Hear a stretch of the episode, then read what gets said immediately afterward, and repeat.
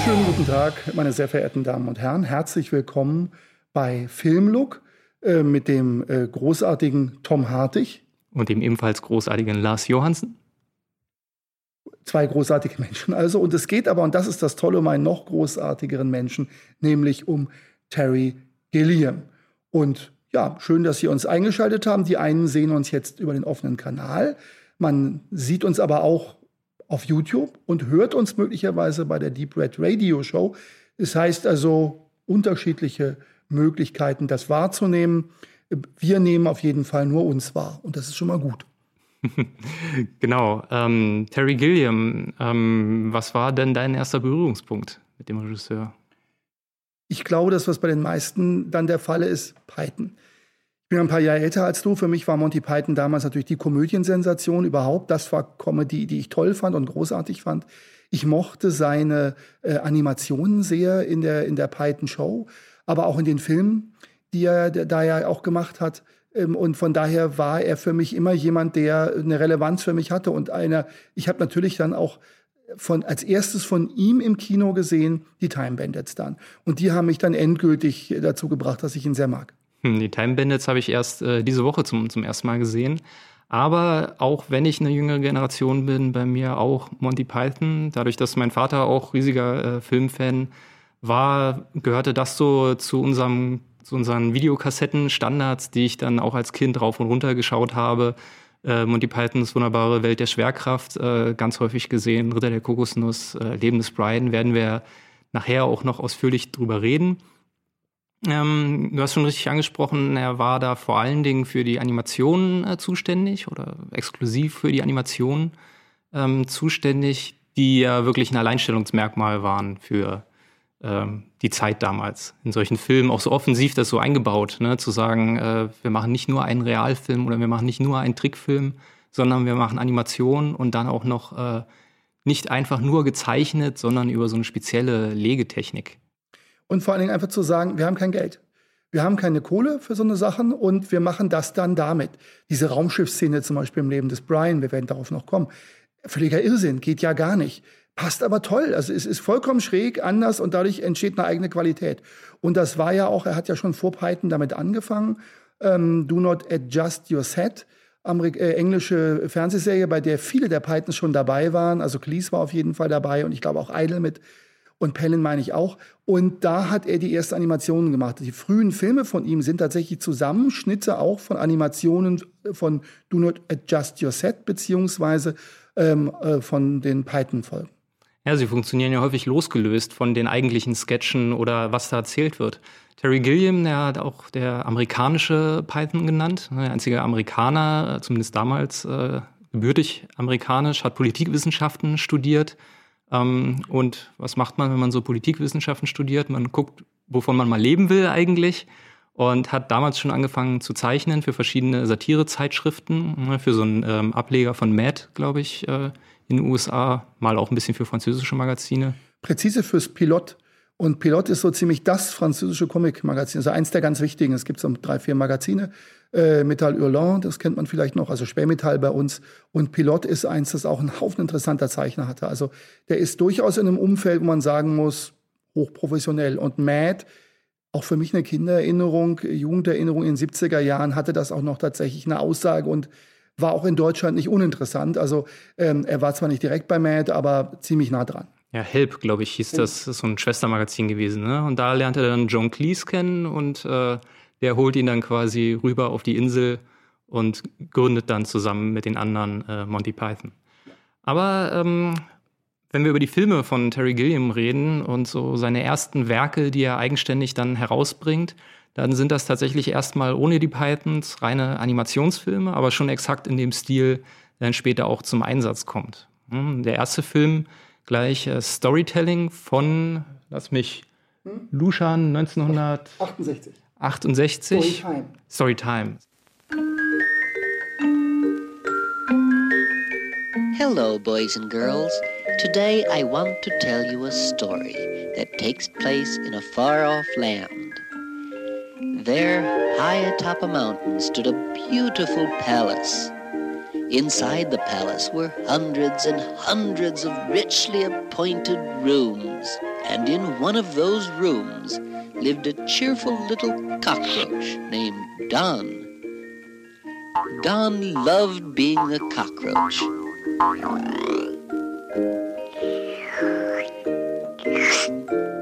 Ich habe den heute Morgen das erste Mal vollständig geschaut. Gibt es auf YouTube. Ähm, wenn man sich das mal anschauen möchte, geht, glaube ich, acht Minuten, neun Minuten, Kurzfilm. Und man merkt da bereits etwas, was sich so durch die ganze Filmografie von Terry Gilliam zieht, dass er weniger daran interessiert ist, herkömmliche Geschichten zu erzählen, sondern mit dem Geschichtenzählen erzählen an sich zu spielen. Wie wurden früher Geschichten erzählt, antike Sagen, wie können die neu kombiniert werden? Wie kann man so im Brechtschen Sinne die vierte Wand durchbrechen? Wie kann man ständig thematisieren, dass das hier eine erzählte Geschichte ist, dass das ein Film ist ne? und sozusagen damit agieren? Ne? Ich weiß nicht, die, der Inhalt von, äh, von dem Film es fängt schon so an, dass es so wie ein Märchen erzählt wird. In einem Land gab es ein großes Schloss und in diesem Schloss, in dem Gemäuer, äh, zoomt die Kamera auch so langsam rein in die fertigen Fotografien, die er hat, lebte eine Kakerlake. Diese Kakerlake liebte es, äh, eine Kakerlake zu sein. Und dann sieht man halt, wie sie von Schuh zu Schuh springt. Man hört äh, lustige Geräusche, während man einfach nur ein festes Foto sieht. Ja, und irgendeines Tages wurde diese Kakerlake zertreten. Der Fuß, äh, der dazu gehörte, gehörte XY. Der war verwandt mit dem Bruder von der Schwester und so weiter, der irgendwann auf Kakerlakenjagd ging und äh, auf der Jagd nach unserer Kakerlake war. Und wenn sich der Kreis geschlossen hat, sagt es aber nun zu etwas vollkommen anderes. Hier ein paar Weihnachtskarten. Äh, sind sie nicht schön anzusehen? Ne? Also er macht sich da schon darüber lustig, äh, wie man Geschichten erzählt.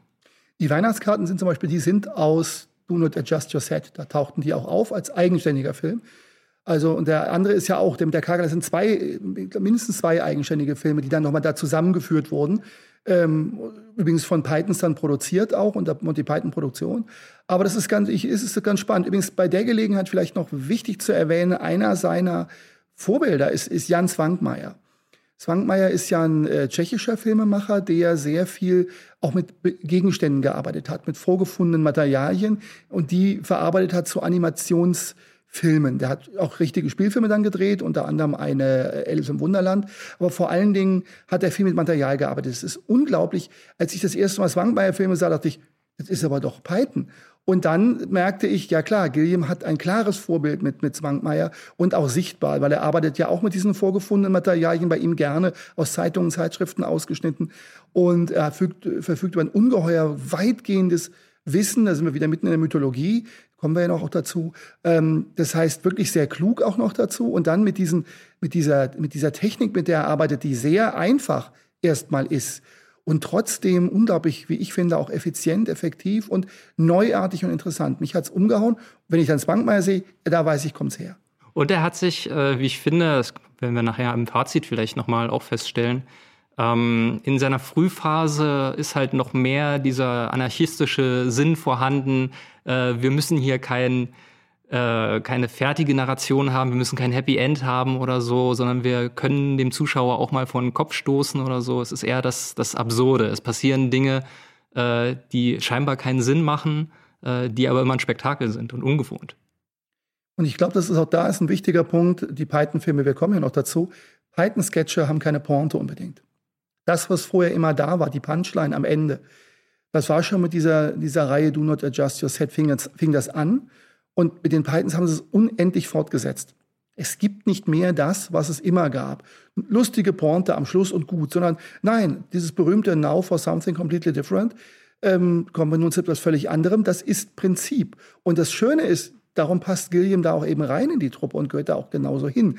Er hat genau das auch verinnerlicht und genauso gearbeitet.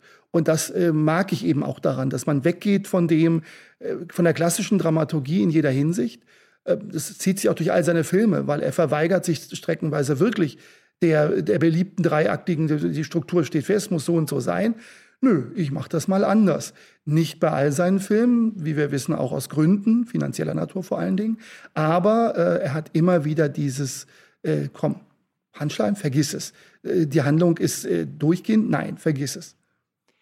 Ich würde ja jetzt am liebsten schon wieder vorweggreifen für, auf andere Filme, aber ich glaube, das machen wir schon die ganze Zeit. Aber wir kommen da noch hin. Ähm, gehen wir vielleicht chronologisch äh, einfach weiter, ähm, weil der nächste Film ist gar nicht so unähnlich seinem ersten Film, The Miracle of Flight.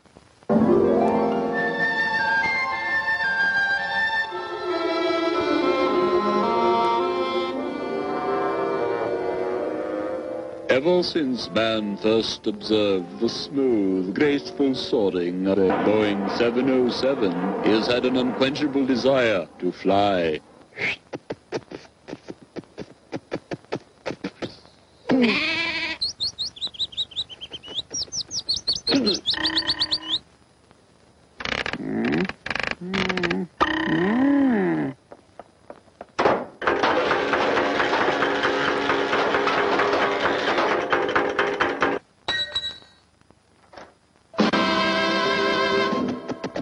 Auch wieder ein reiner Animationsfilm, äh, der sich darüber lustig macht, äh, wie die Menschheit versucht hat, äh, es den Vögeln gleich zu tun und äh, sich in die Lüfte zu erheben.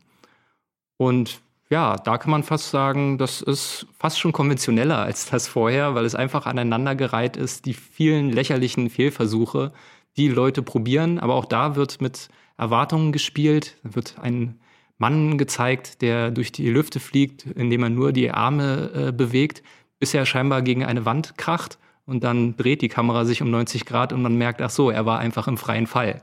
Hm? Und was da auch schon auftaucht, du hast vorhin schon angesprochen, Gilliam arbeitet gern mit Mythologie und ähnlichem, aber auch immer sehr stark mit Gesellschaftskritik, mit Kapitalismuskritik, denn der Gag des Films am Ende, also Spoiler, äh, aber auch bei YouTube zu sehen, nur vier oder fünf Minuten lang der Film, ist, dass bei diesen allen Erfindungen irgendwann ein findiger Erfinder das Flugticket erfindet. Und dann geht alles knall auf Fall Ne, es äh, werden die Stewardessen erfunden, es werden äh, ne, die, die Terminals erfunden, aber im Endeffekt äh, hast du diese Infrastruktur und am Ende läuft es immer noch darauf hinaus, dass Menschen vom Berg geschubst werden. Das fand ich auch so faszinierend, gerade diese hübsche Idee, mit dem wirklich dem kommerziellen das durchzuziehen. Dazu muss man auch sagen, er ist ja auch aus dem Grund nach England gegangen, dann lieber 68, weil er merkte, er wurde als Student er war gefährdet, Terrorist zu werden, sagte er selber irgendwann mal. Und ähm, das war ganz gut, dass er nach England gekommen ist. Und das mag ich an ihm aber bis heute. Manchmal macht er ein bisschen problematische Äußerungen in den letzten Jahren, aber insgesamt merke ich immer noch, er ist genau das, dieser, dieser, dieser Anarchist, der mit Herrschaftsstrukturen wenig anfangen kann, die auch immer wieder hinterfragt. Ähm, ich glaube, er hat sich mit so vielen Produzenten überworfen durch seine Arbeit, dass ihm viele tolle Arbeiten, auch das muss man sagen, es ist viel ausgefallen, was er hätte machen sollen. Also zum Beispiel hatte ihn die, die Autorin vorgesehen für die Harry Potter-Verfilmung. Und die Produzenten haben sofort alles, aber nicht er. Und er war sehr enttäuscht eben auch, dass das nicht war, weil er hätte es gerne gemacht. Und er fand die doof, die Verfilmungen, die entstanden sind. Und hat dann später aber mal gesagt, er ist schon froh, dass er es nicht machen musste, weil die Produzenten hätten ihm immer im Nacken gesessen, hätten ihm gesagt, wie er es machen soll. Und er hätte es nicht so machen wollen, wie die gesagt haben. Also von daher ist das, zieht sich das bei ihm durch, diese Anarchie. Und die konnte man auch nur und auch nur über einige Zeit. Sie haben ja nicht lange gehalten, die Pythons. So zusammen das Ausleben miteinander, bisschen auch gespalten schon. Die Gruppen haben sich dann, hat sich dann ja ganz aufgespalten. Die reden alle noch miteinander, aber es ist eben, die sind alle anarchische Charaktere, was aber auch ihre hohe Qualität ausmacht.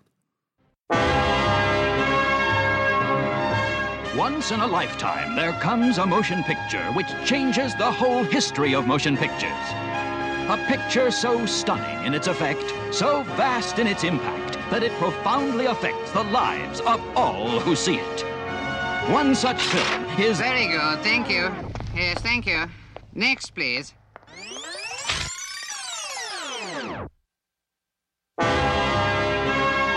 Once in a lifetime, there comes a motion picture which changes the whole history of motion pictures. Uh, yes, thank you. Next.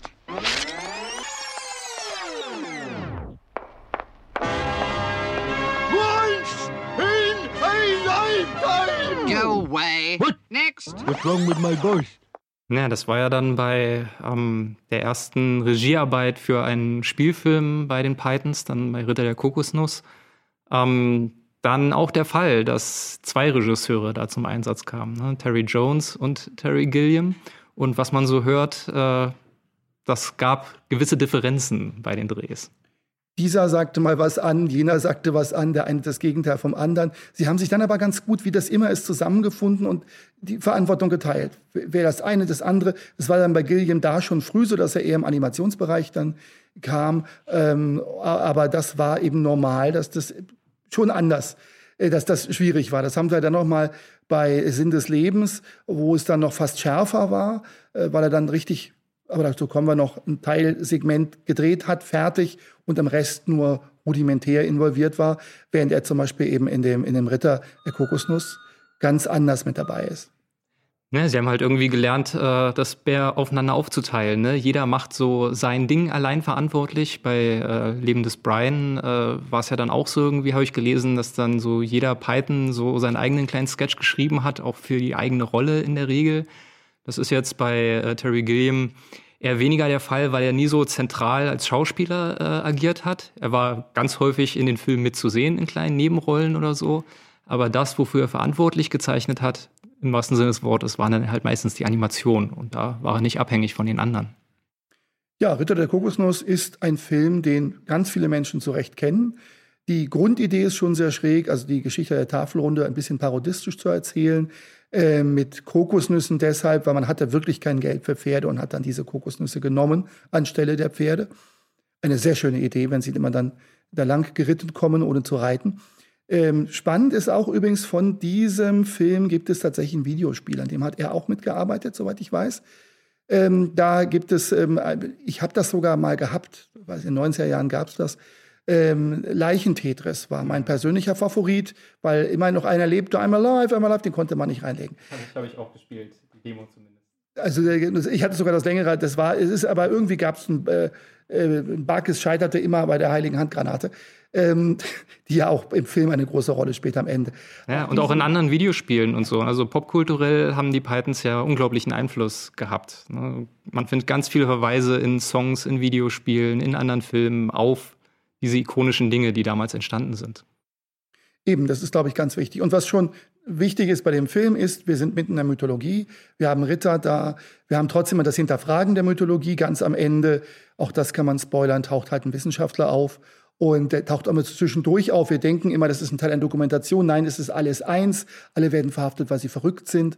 Und äh, diese, dieses Umgehen damit, auch wieder ein, eine Struktur am Ende anzubieten, die überhaupt nicht geht, nicht funktionieren kann und die gerade dadurch interessant ist, ist toll, typisch Gilliam und natürlich auch, das ist diese Kostüme. Er hat ganz viele seiner Filme haben durch, sind Kostümfilme durchaus. Er hat sich sehr viel mit dieser Zeit auch beschäftigt, sichtbar auch immer wieder in seinen äh, ikonografischen Bildern, selbst Filme, die in der Gegenwart spielen, tauchten auch durchaus mal Ritter und andere Gestalten, auch gerade auch aus der Artus-Sage, immer mal wieder auf.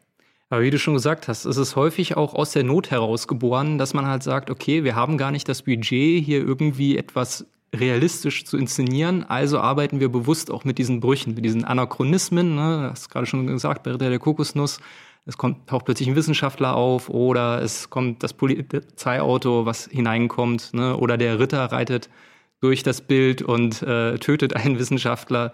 Überraschend. Ne? Äh, du hast die Kostüme, ne? es wurde damals gelobt, wie realistisch sozusagen diese Filme aussehen.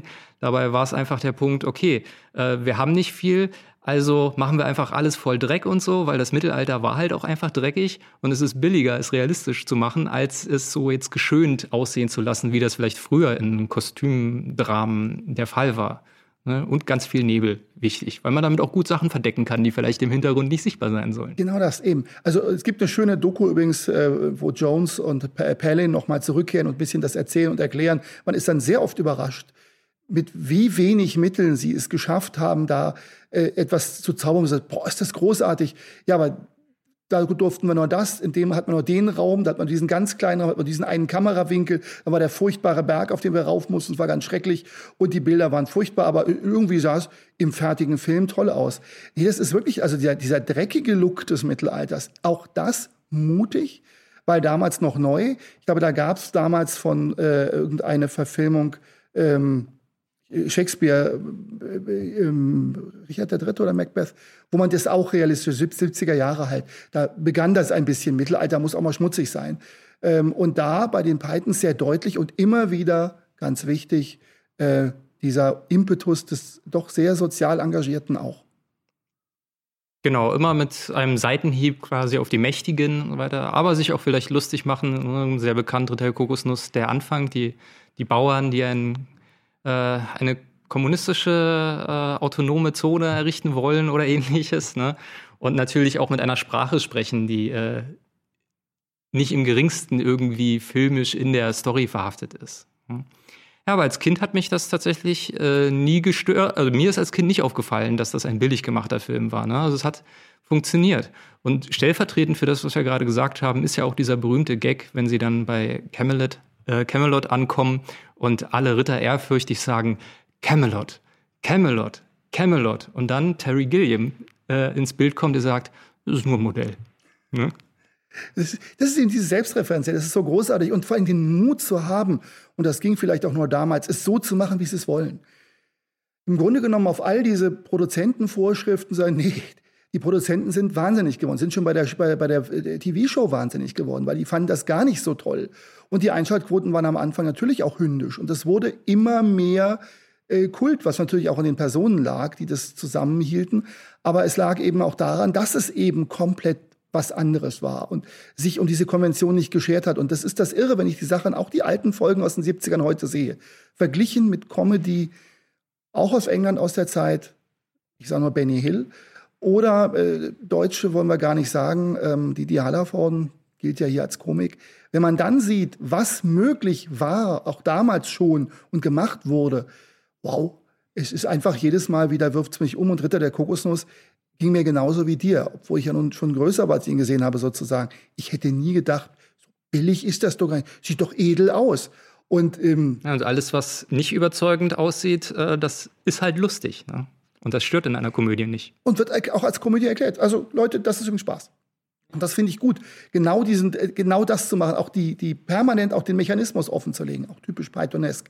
Sie legen immer ihren eigenen Humormechanismus offen. Es gibt diese wunderbare Life of the Hollywood Bowl Show, wo sie zum Beispiel mit äh, Torten werfen und dann erklären, wie lustig es ist, mit Torten zu werfen. Es ist nicht lustig. Und nicht mit Ansage ist erst recht nicht lustig. Aber die Leute lachen sich zurecht tot, weil es ist urkomisch, wenn Leute sich mit Torten bewerfen. Einfach nur mit der Ansage, äh, eine Torte ist komisch, zwei Torten sind noch komischer und immer wieder mit diesen Torten. Äh, genauso geht es. Komik auch immer zu hinterfragen, Autoritäten zu hinterfragen. Das beginnt mit Rundfunk- und Fernsehsprechern, endet bei Politikern, endet bei politischen Verhältnissen und bei allem grandios. Ja, sie waren halt die, die Rockstars ihrer Zeit. Ne? Und wenn du sagst, die Produzenten sozusagen waren entsetzt, was da so äh, passiert ist, jetzt kann man sich schön das Klischeebild vorstellen, 50er, 60er Jahre, alte weiße Herren und so, die wissen, wie Humor funktioniert, die machen das ja auch schon seit 150 Jahren bei der BBC. Und dann kommt da diese junge Truppe, macht, was sie will und es ist auch erfolgreich. Aber wenn es dann um noch mehr Geld geht, zum Beispiel Kinofilme zu inszenieren, wer muss dann kommen sozusagen, um diese Filme zu retten und überhaupt mit auf den Weg zu bringen? Andere Rockstars, ne? Beatles, die dann sagen, alle möglichen sozusagen bekannten Größen, die dann sagen, okay, hier, nehmt das Geld, wir finden euch lustig, bitte macht eure Filme. Wenn die BBC euch das nicht finanzieren will, wir machen das. Everyone knows the glorious story of the child born in a faraway manger. Well, this isn't that story.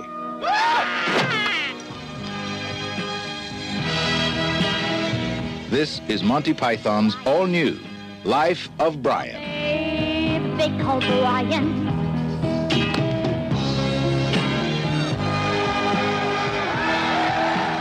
He was born into the golden age of Roman rule. Do we have any crucifixions today? 139, sir. Special celebration. It was a time of miracles. I was blind, and now I can see. Oh! Friendly persuasion. And gracious invaders. But there was just one thing on everyone's mind. Sex, sex, sex, that's all they think about her. wir kommen auch auf das Leben des Brian. Das ist ja, der hat ja auch den wunderbaren Namen, die teuerste Kinokarte der Welt. Weil da war es präzise George Harrison, der, weil Eric Idle ihn kannte und hat er gefragt, Mensch, der Produzent ist wirklich am Tag, bevor sie losfuhren, abgesprungen, den sie hatten. Es wäre Blasphemie, er hatte das Buch scheinbar dann erst gelesen.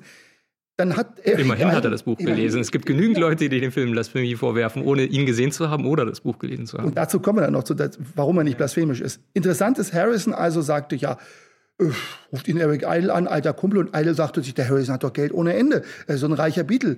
Harrison hat sein Haus verpfändet dafür, was Idle erst später erfuhr, hat ihn völlig fertig gemacht. Und dann wurde der Film aber ein Riesenerfolg und er bekam das Geld wieder. Und dann war ein, aber ich wusste nicht, ich dachte, nee, Harrison, ich bin nicht reich automatisch so. Und da ist dann Working Title übrigens draus entstanden, die Filmfirma, die Produktionsfirma, die ja Harrison gehörte, die einige schöne Filme produziert haben. Aber das ist Monty Python quasi zu verdanken oder der Frechheit in dem Fall von Eric Idle, dass äh, der gute George Harrison Filmproduzent wurde und kein schlechter.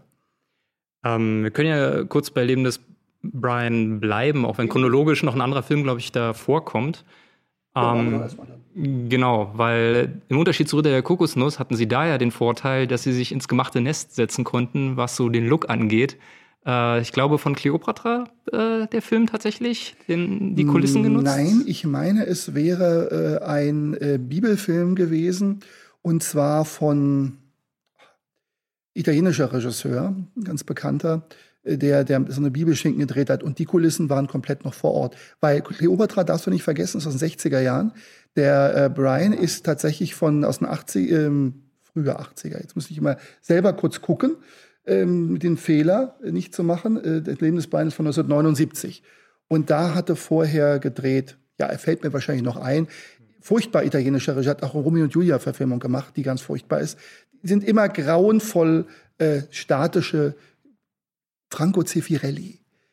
Zeffirelli hatte nämlich einen Jesus-Film gedreht und diesen Film, dessen Kulissen haben sie gekriegt. Naja, wenn die Kulissen denn etwas hermachen, aber du das dann wenigstens mit lustigem Inhalt füllst, dann ist das Beste draus gemacht. Ne? Und selbst da verlassen sie ja auch dann manchmal diese realistischen Kulissen und sagen, okay, wir gehen ins All und ähnlichem. Ne? Wobei man dazu sagen muss, bei Leben des Brian hat Terry Gilliam nicht Regie geführt. Ne? Da haben sie ein bisschen gelernt aus den Erfahrungen vorher bei Ritter der Kokosnuss, haben gesagt, zwei Regisseure ist dann doch ein bisschen schwierig. Aber ich glaube gelesen zu haben, dass er tatsächlich so beim Production Design dann trotzdem äh, viel mitgemischt hat. Alleine schon der Vorspann mit dem, mit dem Song ja, Brian. Ja. Alleine das Ding, das ist, das ist sowas von eindeutig Gilliam und so großartig geworden. Also ähm, so, so passend, so wunderbar, schräg wieder, wie man das kennt. Und dann macht er, parodiert er quasi all diese Filme gleich mit nebenbei, mit einfach mit dieser Animationsszene. Und die Sache mit dem All, das ist ja auch das Raumschiff dann hochfliegt, das ist, soweit ich weiß, auch von ihm gestaltet worden. Und außerdem liebe ich ihn da als Schauspieler, wenn er dann unten äh, die reden über Philosophen, ganz intelligent, unten beim Kreuze verteilen. Und wenn jemand reinkommt, was? wird er wieder zum Halbverrückten und dann das geht alles raus die reden dann normal weiter. Sowas typisch Pythoneskes und da zeigt sich, dass Gilliam eben beschränkten Mitteln zugegebenerweise, aber ein zauberhafter Schauspieler auch ist. Und vor Dingen jemand, der auch, und das glaube ich, das gilt für alle Pythons, halt herrlich über sich selbst lachen kann und sich bewusst ja dann auch immer Rollen auch selber schreibt, äh, die dann nicht ganz so Glanz und Gloria sind, sondern wirklich eher die kleinen Charaktere, die verrückt sind. Und das, obwohl er zum Zeitpunkt von Brian ja bereits seinen ersten großen eigenständigen Langspielfilm auch schon umgesetzt hatte, nämlich Jabberwocky. Zu dem wir gleich auch kommen wollen. Ja, Vielleicht noch kurz noch. ein Wort zu Brian, weil wir hatten die Blasphemie äh, angesprochen. Ja. Die Leute übersehen immer eines, die Figur heißt Brian. Der Mann heißt im ganzen Film nicht einmal Jesus. Und Jesus taucht ja sogar auf als anderer Charakter. Und er wird auch nicht negativ dargestellt. Nein. Und deshalb, man muss immer sehen, die reden immer über und mit Brian. Und alles, was passiert, passiert Brian. Es ist eine Parallelhandlung. Man kann darüber diskutieren, man kann das nicht mögen. Ich finde sie brüll komisch, das ist immer Geschmackssache zugegebenerweise, aber es ist niemals, auch nur eine Sekunde blasphemisch. Und das ist das, was Leuten mal klar werden muss, sie sich Filme angucken. Gucken und richtig gucken. Und richtig gucken heißt genau gucken. Hier geht es nicht darum, äh, irgendwie irgendjemanden zu beleidigen. Es ist einfach witzig und komisch und beleidigt damit gleich alle. Alleine die Nummer mit den äh, die Konjugieren der römischen äh, Verben äh, oder auch die wunderbaren verschiedenen Organisationen, die es gibt, die gegeneinander arbeiten. Und was haben uns die Römer eigentlich gebracht? Den Frieden gebracht. Was jetzt beim Brexit wieder rausgeholt wurde, diese schöne alte Nummer, was hat uns Europa eigentlich gebracht? Und dann sagst du dir, Es ist universell gültig. Aber damit wollen wir es auch bei Brian belassen, weil es wirklich sonst klein war. Du hast recht.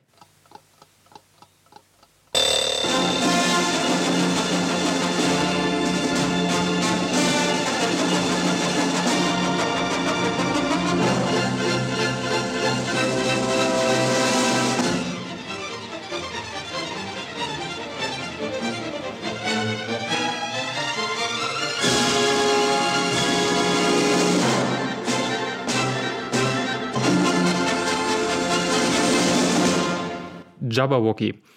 Habe ich seit Ewigkeit nicht mehr gesehen, als Kind ein, ein paar Mal. Man muss auch sagen, ne, wie wir vorhin gesagt haben, äh, sehr dreckig der Mittelalter-Look. Auch bei Jabberwocky, da wird sich im Dreck gesuhlt und so, dass, dass es eine Freude ist.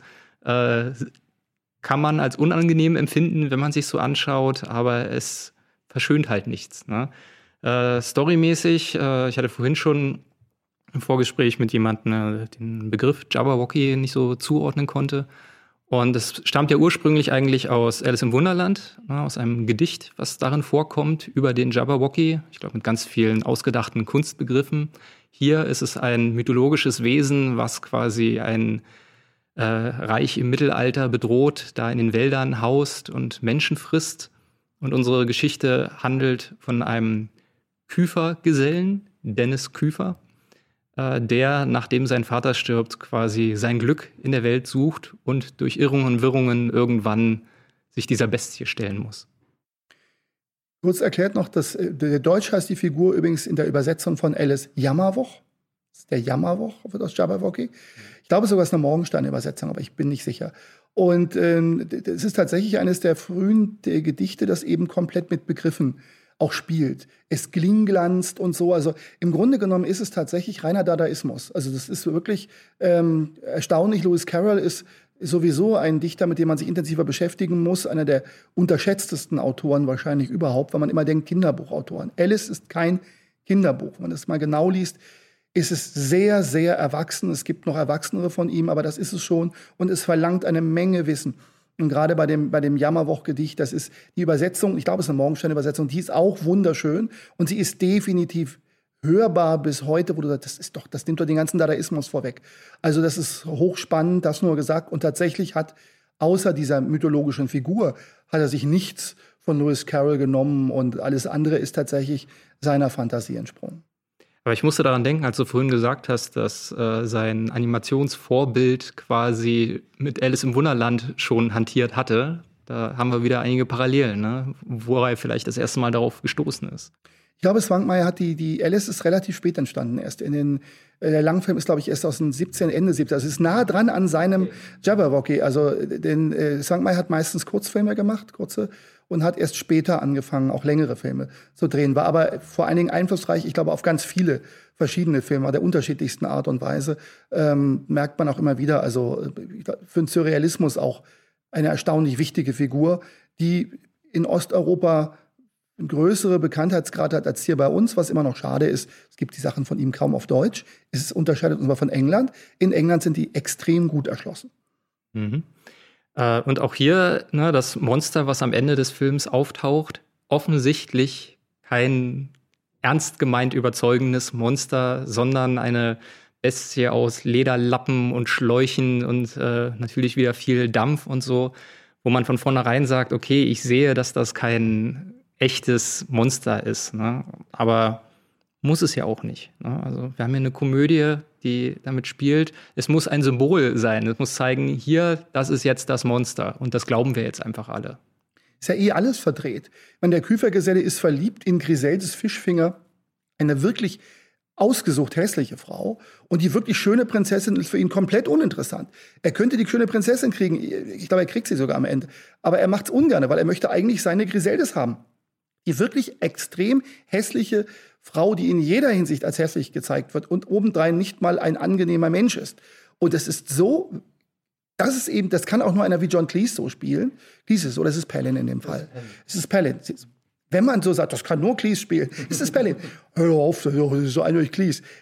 Es ist richtig, es ist eine typische Palin-Figur, der spielt gerne auch solche, diese knappen Figuren ein bisschen, also knappen als solche, gemeint als, als Berufsstand. Und äh, das Witzige ist wirklich, das eben da auch komplett zu verdrehen. Also aus dieser eigentlichen Geschichte, der erlöst die Prinzessin und kriegt sie am Ende, nö, ich will aber das, das hässliche Ding da haben. Ja, beziehungsweise es wird ihm halt auch so aufgedrängt, weil die Regeln des Märchens es nun mal verlangen. Ne? Es ist am Ende so, er hat dann den Jabberwocky, Spoiler, äh, besiegt ne? und freut sich jetzt eigentlich, er könnte jetzt glücklich werden äh, mit seiner Angetrauten, mit seiner äh, geliebten Fischfrau. Und dann kommt aber die Gesellschaft daher, der König mit der Prinzessin, die dann natürlich dünn und wunderschön ist oder sein soll. Und äh, dann wird halt gesagt, ja, nein, toll, du hast das Monster besiegt, hier, nimm sie zur Frau, ihr seid verheiratet, sie gehen in die Kutsche und so weiter. Und die fährt dem Sonnenaufgang entgegen und man sieht ihn noch, wie er da so halb aus der Kutsche rausguckt und sagt, aber ich will doch eigentlich zu meiner Geliebten. Aber nein, er muss natürlich die Prinzessin heiraten. Und das sieht die Gesellschaft so vor. Ne? Also so ein Happy End mit einem, mit einem Twist, was nicht das letzte Mal gewesen sein sollte. Was es so einen tollen Märchenfilm macht auch, weil er eben, das, da sind wir wieder dabei, es bürstet eben massiv gegen die Klischees und, und will damit auch nicht leben, dass es, äh, es gibt Vorschriften und Zähneknirschen fügt man sich da rein, aber eigentlich, ihr seht doch, das ist Unsinn. Und gleichzeitig, und das ist, das, das mag ich eben daran, in, bei einem anderen, da wäre die Prinzessin hässlich gewesen und man hätte ihn verstanden. Aber er kriegt wirklich die schöne Frau und lässt die hässliche zurück. Und er ist, aber ich will doch die Hälfte, ich möchte diese furchtbar. Und gerade das macht für mich den Charme aus. Das ist nämlich, kommt, das ist nämlich auch gegen den Strich gebürstet, den Schönheitsbegriff zu hinterfragen, zu sagen, das ist auch schön, anders schön. Und äh, das ist fast schon sehr modern, wenn wir über Bodyshaming und sowas reden. Äh, und gleichzeitig unglaublich viel komischer, als wenn man das so gemacht hätte mit einer hässlichen Prinzessin. Naja, klar, kein Wunder. Aber nein, so rum es so komplett umzukehren. Sehr mutig, finde ich. Und für einen Debütspielfilm, der ist ja eigentlich richtiger als Spielfilm von ihm ohne Hilfe ist, mit vielen Pythons dabei im Hintergrund, klar, ist es eine tolle Sache geworden. Es erinnert mich ein bisschen an das, was wir bei Guillermo del Toro schon besprochen hatten, dass auch Terry Gilliam so eine Liebe für die Underdogs hat, für die, die nicht ins Raster fallen, in das, was gesellschaftlich genormt ist und so. Ne? Es sind die später noch haben, dann die Kleinwüchsigen ne? oder die Hässlichen oder sonst was, die ihre individuellen Wünsche haben, aber quasi im vorgesehenen System äh, untergehen und sich dem widersetzen im Zweifelsfall. Genau das. Also so, sozusagen immer, es ist immer Anarchie. Und immer kämpft man gegen das System. Und das System an sich ist das Böse. Also wenn wir in seinem, ich glaube, sein nächster Film ist schon die Time Bandits. Remember my voice. I do trailers. All kinds of trailers. 23, take two. One day they'll put me in a film, a proper full-length job. Until then, I'm just stuck with this sort of stuff. Go and see this. Don't miss that. The most terrifying thing you ever saw is coming to babysit for you tonight. All right, cut it there. Look, just read what's on the script, will you? What?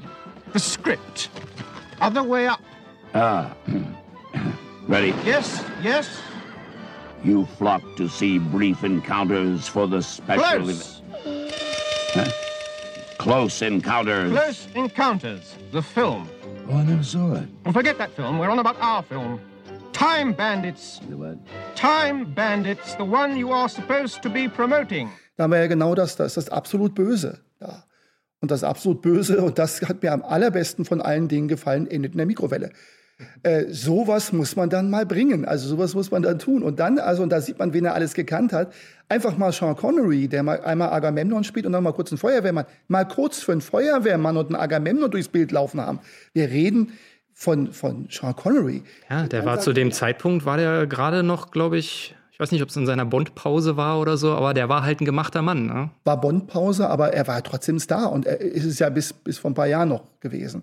Ähm, äh, und von daher, ja, aber, äh, zu wissen, dass so jemand in so einer kleinen Rolle, aber das geht, bei Gilliam ja. Und es wird ja auch sogar damit gespielt, dass in der Szene, wo Sean Connery auftaucht, da trägt er erstmal die ganze Zeit einen Helm und ist noch gar nicht als solcher zu erkennen. Ne? Und dann ist das quasi der große Reveal für den Zuschauer. Ach, guck mal, Sean Connery haben wir auch. Ne? Aber Time Bandits, vielleicht kurz zur Einordnung, ich habe den ja gerade erst frisch gesehen. Äh, na, ist auch wieder so eine, im Grunde wieder so eine, eine Alice im Wunderland-Reise. Wir fangen in der Realität, vermeintlichen Realität an.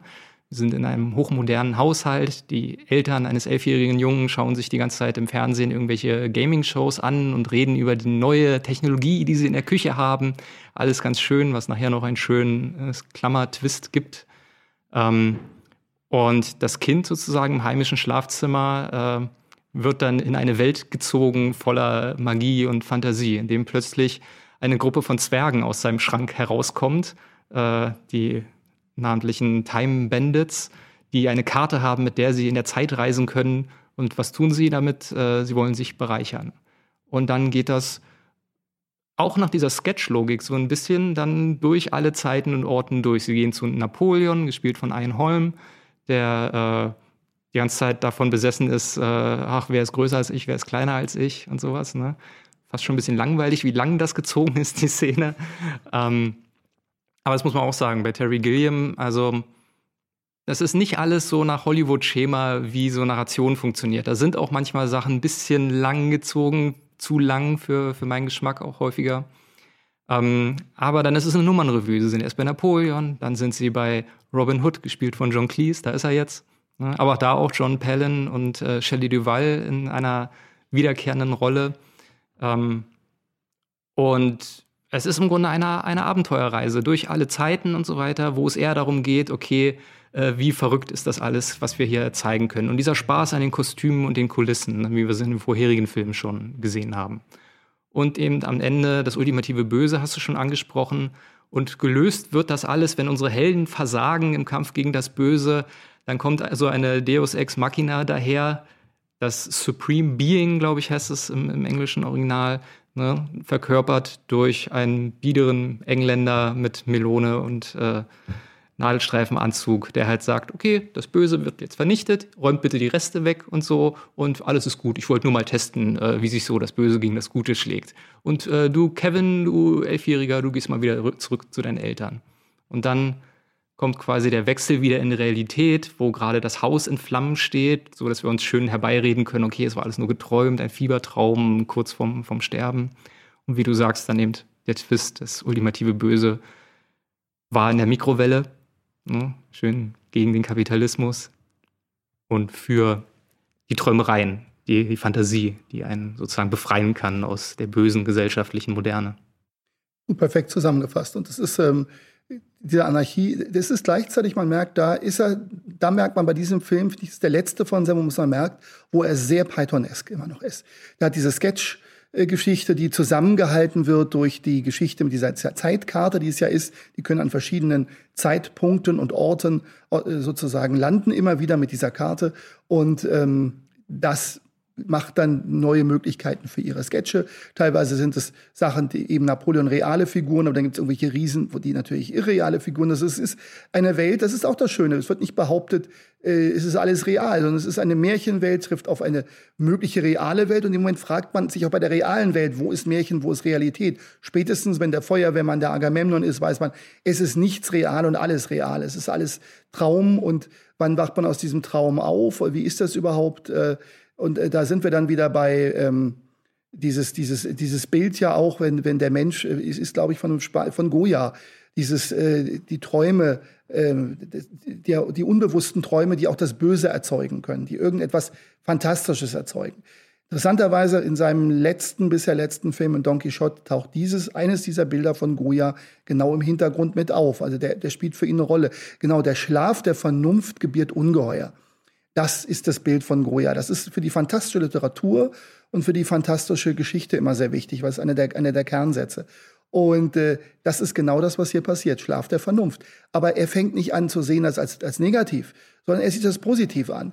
Das muss auch mal sein, weil die Vernunft ist dann wieder der, wie du sagst, Supreme Being, dieser britische Gentleman, so, ich habe alles im Griff, ich weiß sowieso alles, das ist so, das ist so, das ist so. Dass es nicht ganz so läuft, es gibt immer diesen kleinen Schnips, das ist wieder auch Gilliam, weil Ordnung, ja und nein. Ja, Zauber von Ost kam mir auch in den Sinn. Ne? Auch dieses, okay, war das nur ein Traum und so und die Charaktere, die in der Fantasie vorhanden sind, existieren dann auch im Realen. Ne? Du hast schon Sean Connery erwähnt, der dann als Feuerwehrmann da ist, aber auch nochmal zuzwinkert. Ne? Und man weiß nicht, ja, was soll denn jetzt eigentlich sein? Äh, war das jetzt doch real? War es nur Traum oder so? Aber gerade diese Widersprüchlichkeit, das ist es eben. Ne? Wir haben keine einfachen Antworten, sondern es ist eher so ein, genießt doch einfach die Fahrt. Das ist einfach so, wir lösen das nicht auf. Das wir wieder bei Python. Wir müssen das nicht auflösen. Aber dieses Zwinkern, genau das, was das ist eine der schönsten Szenen mit. Er zwinkert die an, du weißt, der weiß alles. Und in dem Moment bist du so, ich dachte, boah, was ist jetzt los? Und da ein Universum von, von Möglichkeiten, das sich anbietet. Also damals eben, ich habe ihn tatsächlich das erste Mal im Kino gesehen, auch das Glück gehabt, ihn im Kino zu sehen. Sollte man auch tun, weil es ist so, boah, großartig. Und ich war komplett begeistert und habe mich gefreut über den Film. Und es geht mir bis heute so. Ich sehe ihn immer noch sehr gerne. What was that about hats again? Oh, uh, people aren't wearing enough. Is this true? Certainly. The hat sales have increased, but not pari passu, as our research but initially... When you say enough, enough for what purpose? Can I just ask, with reference to your second point, when you say souls don't develop because people become distracted, has anyone noticed that building there before?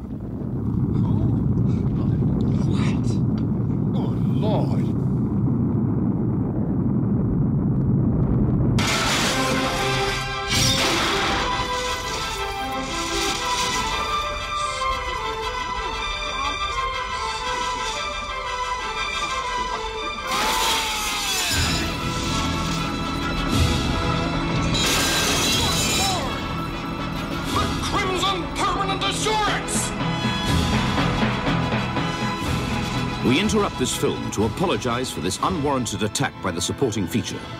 Luckily, we have been prepared for this eventuality and are now taking steps to remedy it. Thank you. Ich sehe gerade, als nächstes auf der Liste haben wir, ähm, wie ich gehört habe, im Deutschen äh, die GmbH, Gemeinschaft mit beschränkter Hoffnung. Mhm. Äh, der Kurzfilm, den er gedreht hat äh, für den Monty Pythons ähm, Sinn des Lebens. Auch da wieder schön losgelöst quasi von den restlichen Regiearbeiten. Ähm, ja, was, was kann man dazu sagen? Also schon der Name ist mal toll. The Crimson äh, Permanent, ähm, jetzt muss ich selber gucken, was es heißt. Assurance. Assurance. Äh, Crimson ist natürlich vom Crimson Pirate äh, geklaut, logischerweise. Äh, deutscher Regisseur Robert Siodmak mit Burt Lancaster in der Hauptrolle. Der Piratenfilm aller Piraten. Wenn es einen ultimativen Piratenfilm gibt, ist es der. Und den erstmal zu zitieren, ist schon das eine. Und dann, ich mag diese Szene. Und es ist tatsächlich meine liebste Szene im Sinn des Lebens. Sinn des Lebens finde ich insgesamt okay, ist nicht der beste Python-Film. Kann man lange drüber reden und diskutieren, weil sie eigentlich wieder zurückfallen, im Grunde die Sketche machen und naja. Aber diese Szene, die in der Mitte nochmal dann nochmal aufgenommen wird, diese Fantasie, mir ist es so oft so, man geht an einem Haus vorbei, wo draußen dieses Gerüst aufgebaut ist mit, den, mit, äh, mit dem Schutz dann dran, mit dem Stoffschutz. Und jedes Mal ich habe mir immer als Kind schon auch so simpel vorgestellt, oh, ist ein Schiff. Könnte weg. Und er macht genau das. Er erfüllt meinen Kindertraum. Es ist ein Schiff und es kann wegfahren. Du musst es nur wollen. Du musst ein paar Umbauten drin machen, aber es geht. Und dann üben die den Aufstand gegen ihre Führenden wieder, da haben wir es wieder, Anarchie. Und zwar sind es die alten Zurückgesetzten, die man nicht mehr brauchen kann, die diesen Aufstand führen, gegen das junge, schicke Management. Ganz aktuell, wunderschön, witzig, schräg. Und dann fahren die los und los und es geht trotzdem für sie leider nicht gut aus. Ja, aber es ist wieder diese, diese Freude an der Fantasie, an dem Megalomanischen, was man sich nur im Kopf ausdenken kann oder eben auf Papier zeichnen kann in dem Fall. Ähm, dass man sagt, okay, Finanzwirtschaft äh, und so weiter, Finanzmärkte, oh Gott, trockener geht's ja gar nicht, äh, mehr Realität und, äh, kann nicht sein. Und dem setzen wir entgegen, dass eben dann das Schiff, äh, dass das Bürogebäude zum Schiff wird und dass die jetzt einfach machen und die einfach alle weghauen und sozusagen auf Abenteuerfahrt gehen. Hm? Und was typisch wieder Gilliam ist, diese Sequenz war teurer als der ganze andere Rest vom Leben, äh, vom äh, äh, vom Sinn des Lebens. Vom Sinn des Lebens. Jetzt will ich immer Leben des Brian oder wunderbare Wetterschwerkraft vom Sinn des Lebens. Teurer als das. Und das ist ja typisch. Jetzt gebt mir einen Etat, jetzt fülle ich diesen Etat auch aus und mache was draus. Und gleichzeitig hat er mit der Zeichnung da auch wieder gearbeitet nachher. Ähm, wenn die sich in Piraten verwandeln, es ist so eine schöne Geschichte, gerade weil es auch die Alten sind, ähm, die dann auf einmal wieder jung werden dadurch fast und, und wir sind Piraten und fahren los. So eine schöne Geschichte. Ja, einfach tolles Storytelling und toll gefilmt.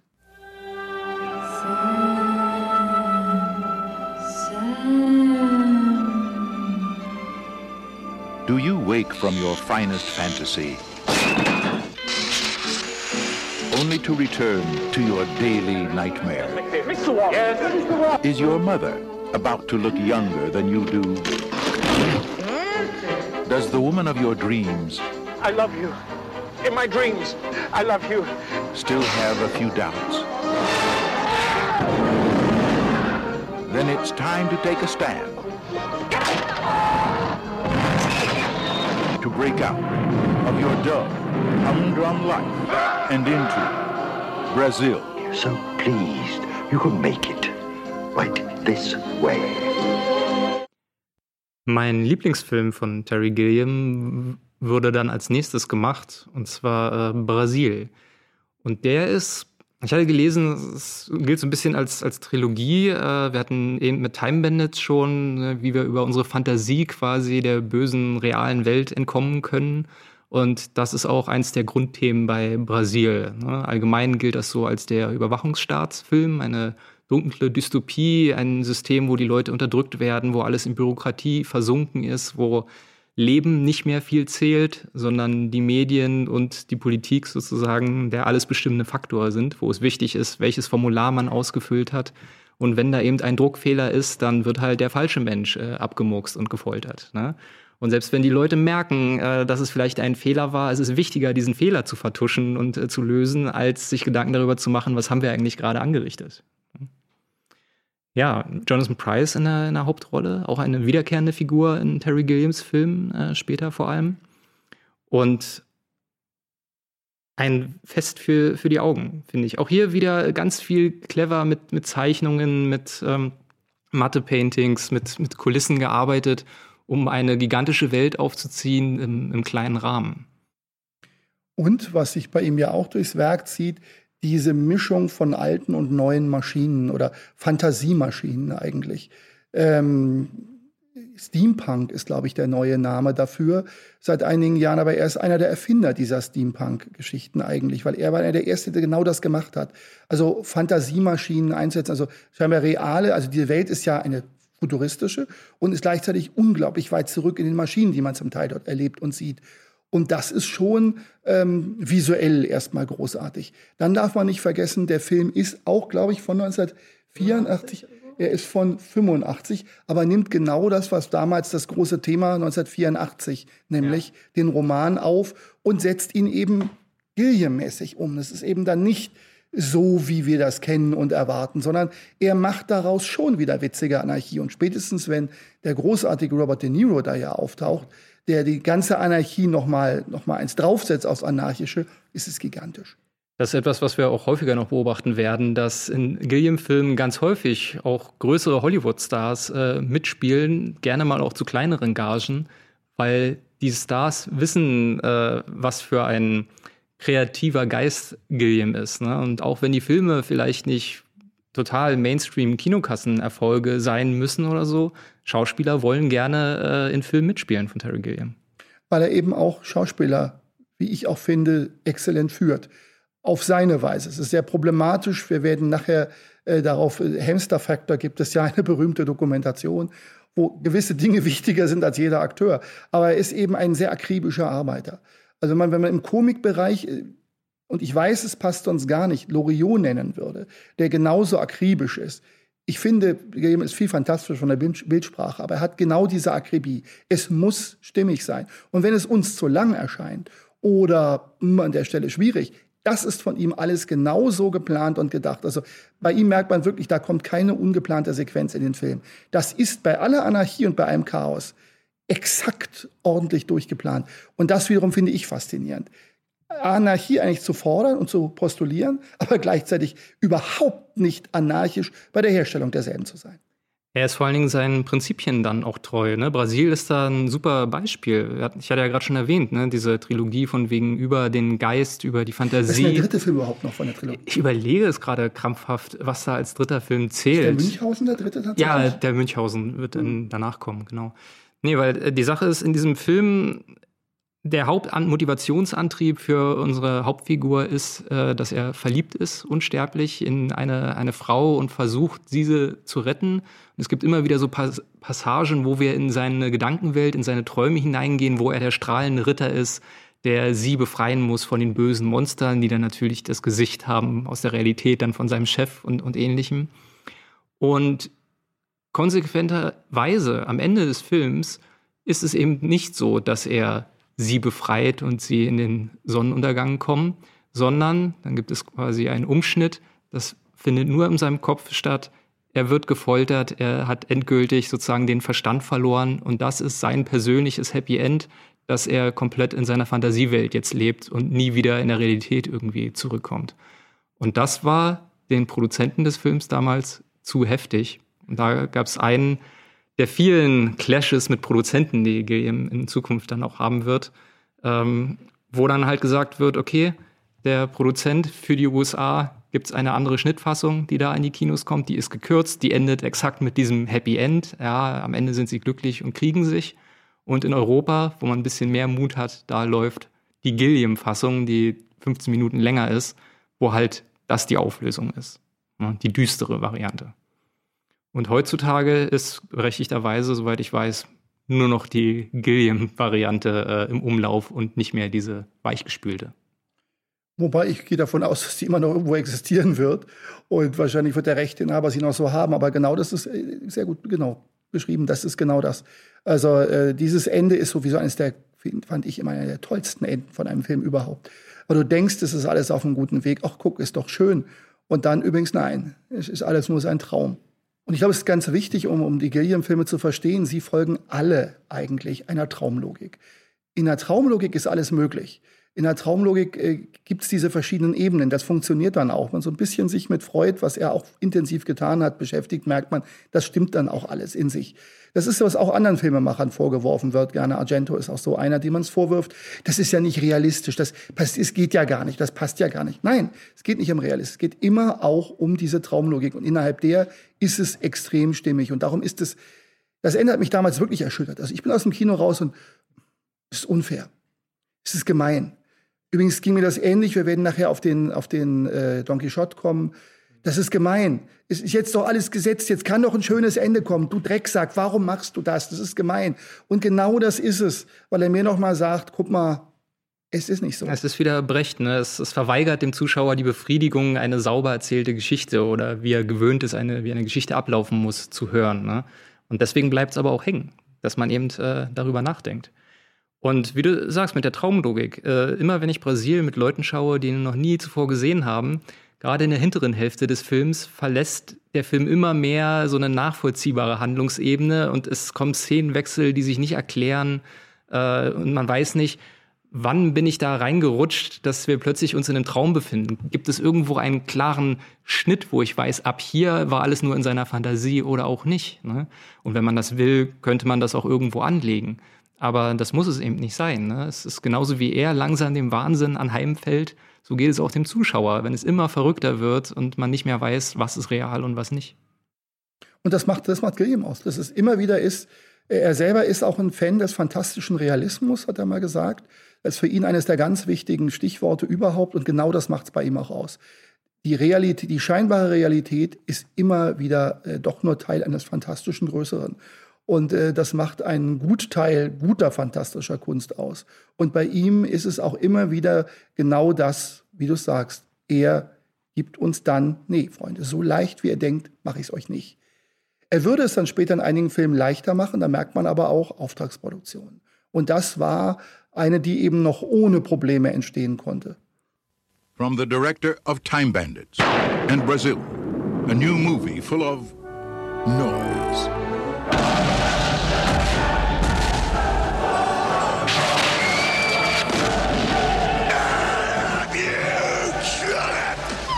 flying objects. Trust me, madam. Your underwear is in good hands.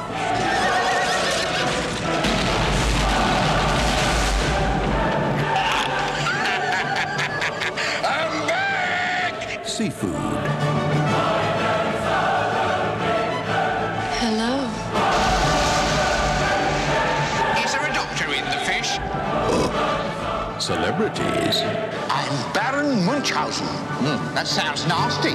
Der Grund, warum er später Auftragsproduktionen machen musste, erstmal wieder, um sich zu rehabilitieren, liegt in dem nächsten Film, den er nach Brasil gemacht hat. Wenn Brasil hatte schon eine schwierige Produktionsgeschichte hinter sich, aber danach wurde nochmal richtig viel Geld in die Hand genommen und dann wurde die Abenteuer des Baron Münchhausens, äh, Münchhausen gedreht.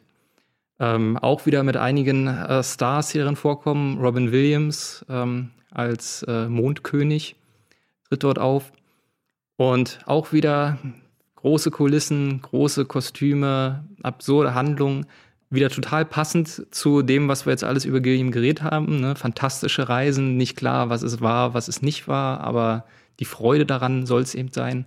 Der Film ist schon so gerahmt, dass am Anfang quasi die Abenteuer von Münchhausen in so einem Puppentheater äh, oder in einem Theaterstück gezeigt werden und äh, dann sich ein älterer Herr hinten aus dem Publikum schält und sagt, Moment mal, so war das alles gar nicht. Und das ist dann der Münchhausen, der dann sozusagen sein Abenteuer lebt. Dazu vielleicht zum einen, die, der deutsche Produzent, der ist daran natürlich auch wirklich verzweifelt, weil er hat, glaube ich, 86 Millionen hat es gekostet, in Amerika hat es acht eingespielt. Also kann man sagen, gar nichts. Und das ist weltweit auch nicht gut gelaufen. Und ähm, dazu kommt natürlich Münchhausen, das finde ich ganz spannend. Das ist ja eine, lustigerweise ist ja eine deutsche Geschichte. Bodenwerder, normalerweise angesiedelt, Niedersachsen, aber eigentlich von einem Engländer geschrieben. Und dann hat es Gottfried August Bürger ins Deutsche übertragen und noch durch Sachen ergänzt. Das ist schon die ganze Entstehungsgeschichte des Buches ist eine unglaublich obskure, wo verschiedene Sachen aufeinandertreffen, lustige, bunte Geschichten und ernsthafte Sachen auch mittendrin. Dann gibt's ja die berühmte alte Münchhaus aus den 40er Jahren, für die damals äh, Erich Kästner das Drehbuch geschrieben hat, als Bertolt Bürger, äh, der sehr schön geworden ist und auch schon sehr anarchisch ist.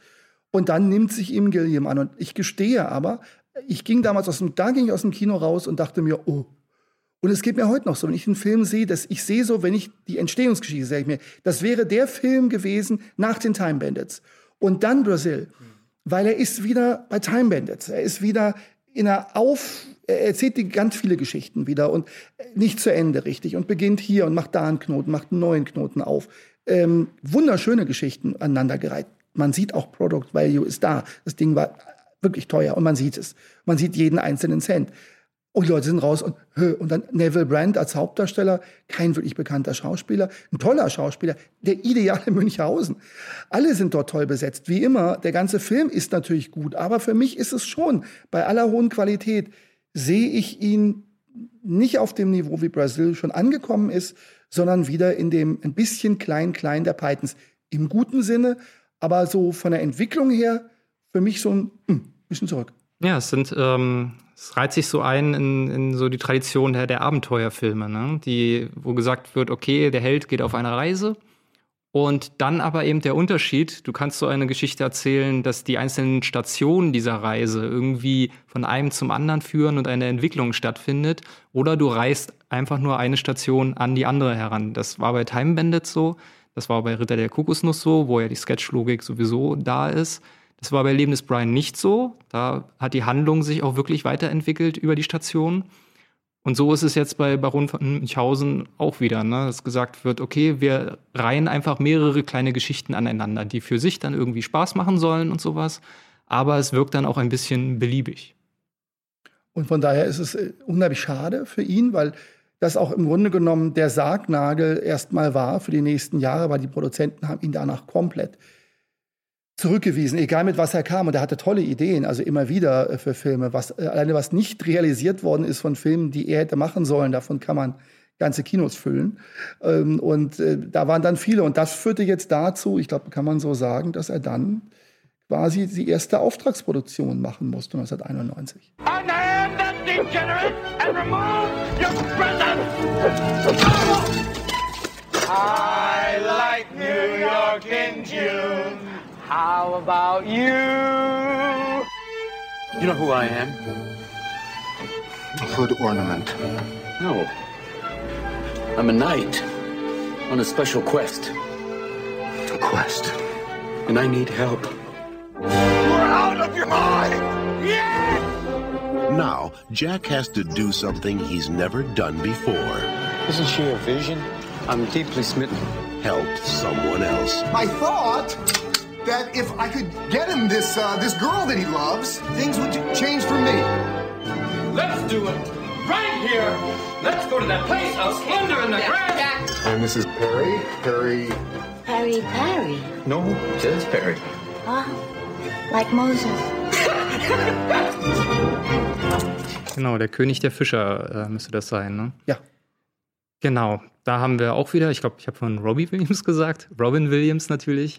Wir wissen, wen wir meinen. Es ist immer nur Robin gemeint, wenn wir über einen guten reden. Genau, und äh, Jeff Bridges, der zu dem Zeitpunkt ja auch schon Hollywood A-Lister äh, im Grunde war. Und äh, ein sehr schöner Film, wie ich finde, also auch wenn es nur eine Auftragsproduktion ist. Man muss dazu sagen, dass äh, Terry Gilliam meistens eigentlich bei seinen Filmen auch die Drehbücher geschrieben hat ja, oder zumindest mitgeschrieben hat. Also man kann ihn schon zum, bei dem Großteil seines Werkes als Autorenfilmer einstufen, der halt eigene Projekte realisieren will. Du hast gerade gesagt, er hatte einige in der Schublade, die er nicht realisieren konnte oder erst Jahre später realisieren konnte, was meiner Meinung nach auch damit zu tun hat, dass er umso weiter seine Karriere voranschritt, er halt auch immer größeres Budget brauchte und wollte für seine Filme. Früher hat er, hätte er vielleicht gesagt, okay, dann male ich das halt einfach und dann ist das ein bisschen äh, lustig gemeint, ne? aber da scheint er doch irgendwann den Anspruch entwickelt zu haben, nein, ich kann das nur, wenn ich genügend Geld habe und sonst mache ich das nicht. Und dann hat er es eben auch nicht gemacht. Oder erst Jahre später oder andere haben es dann gemacht.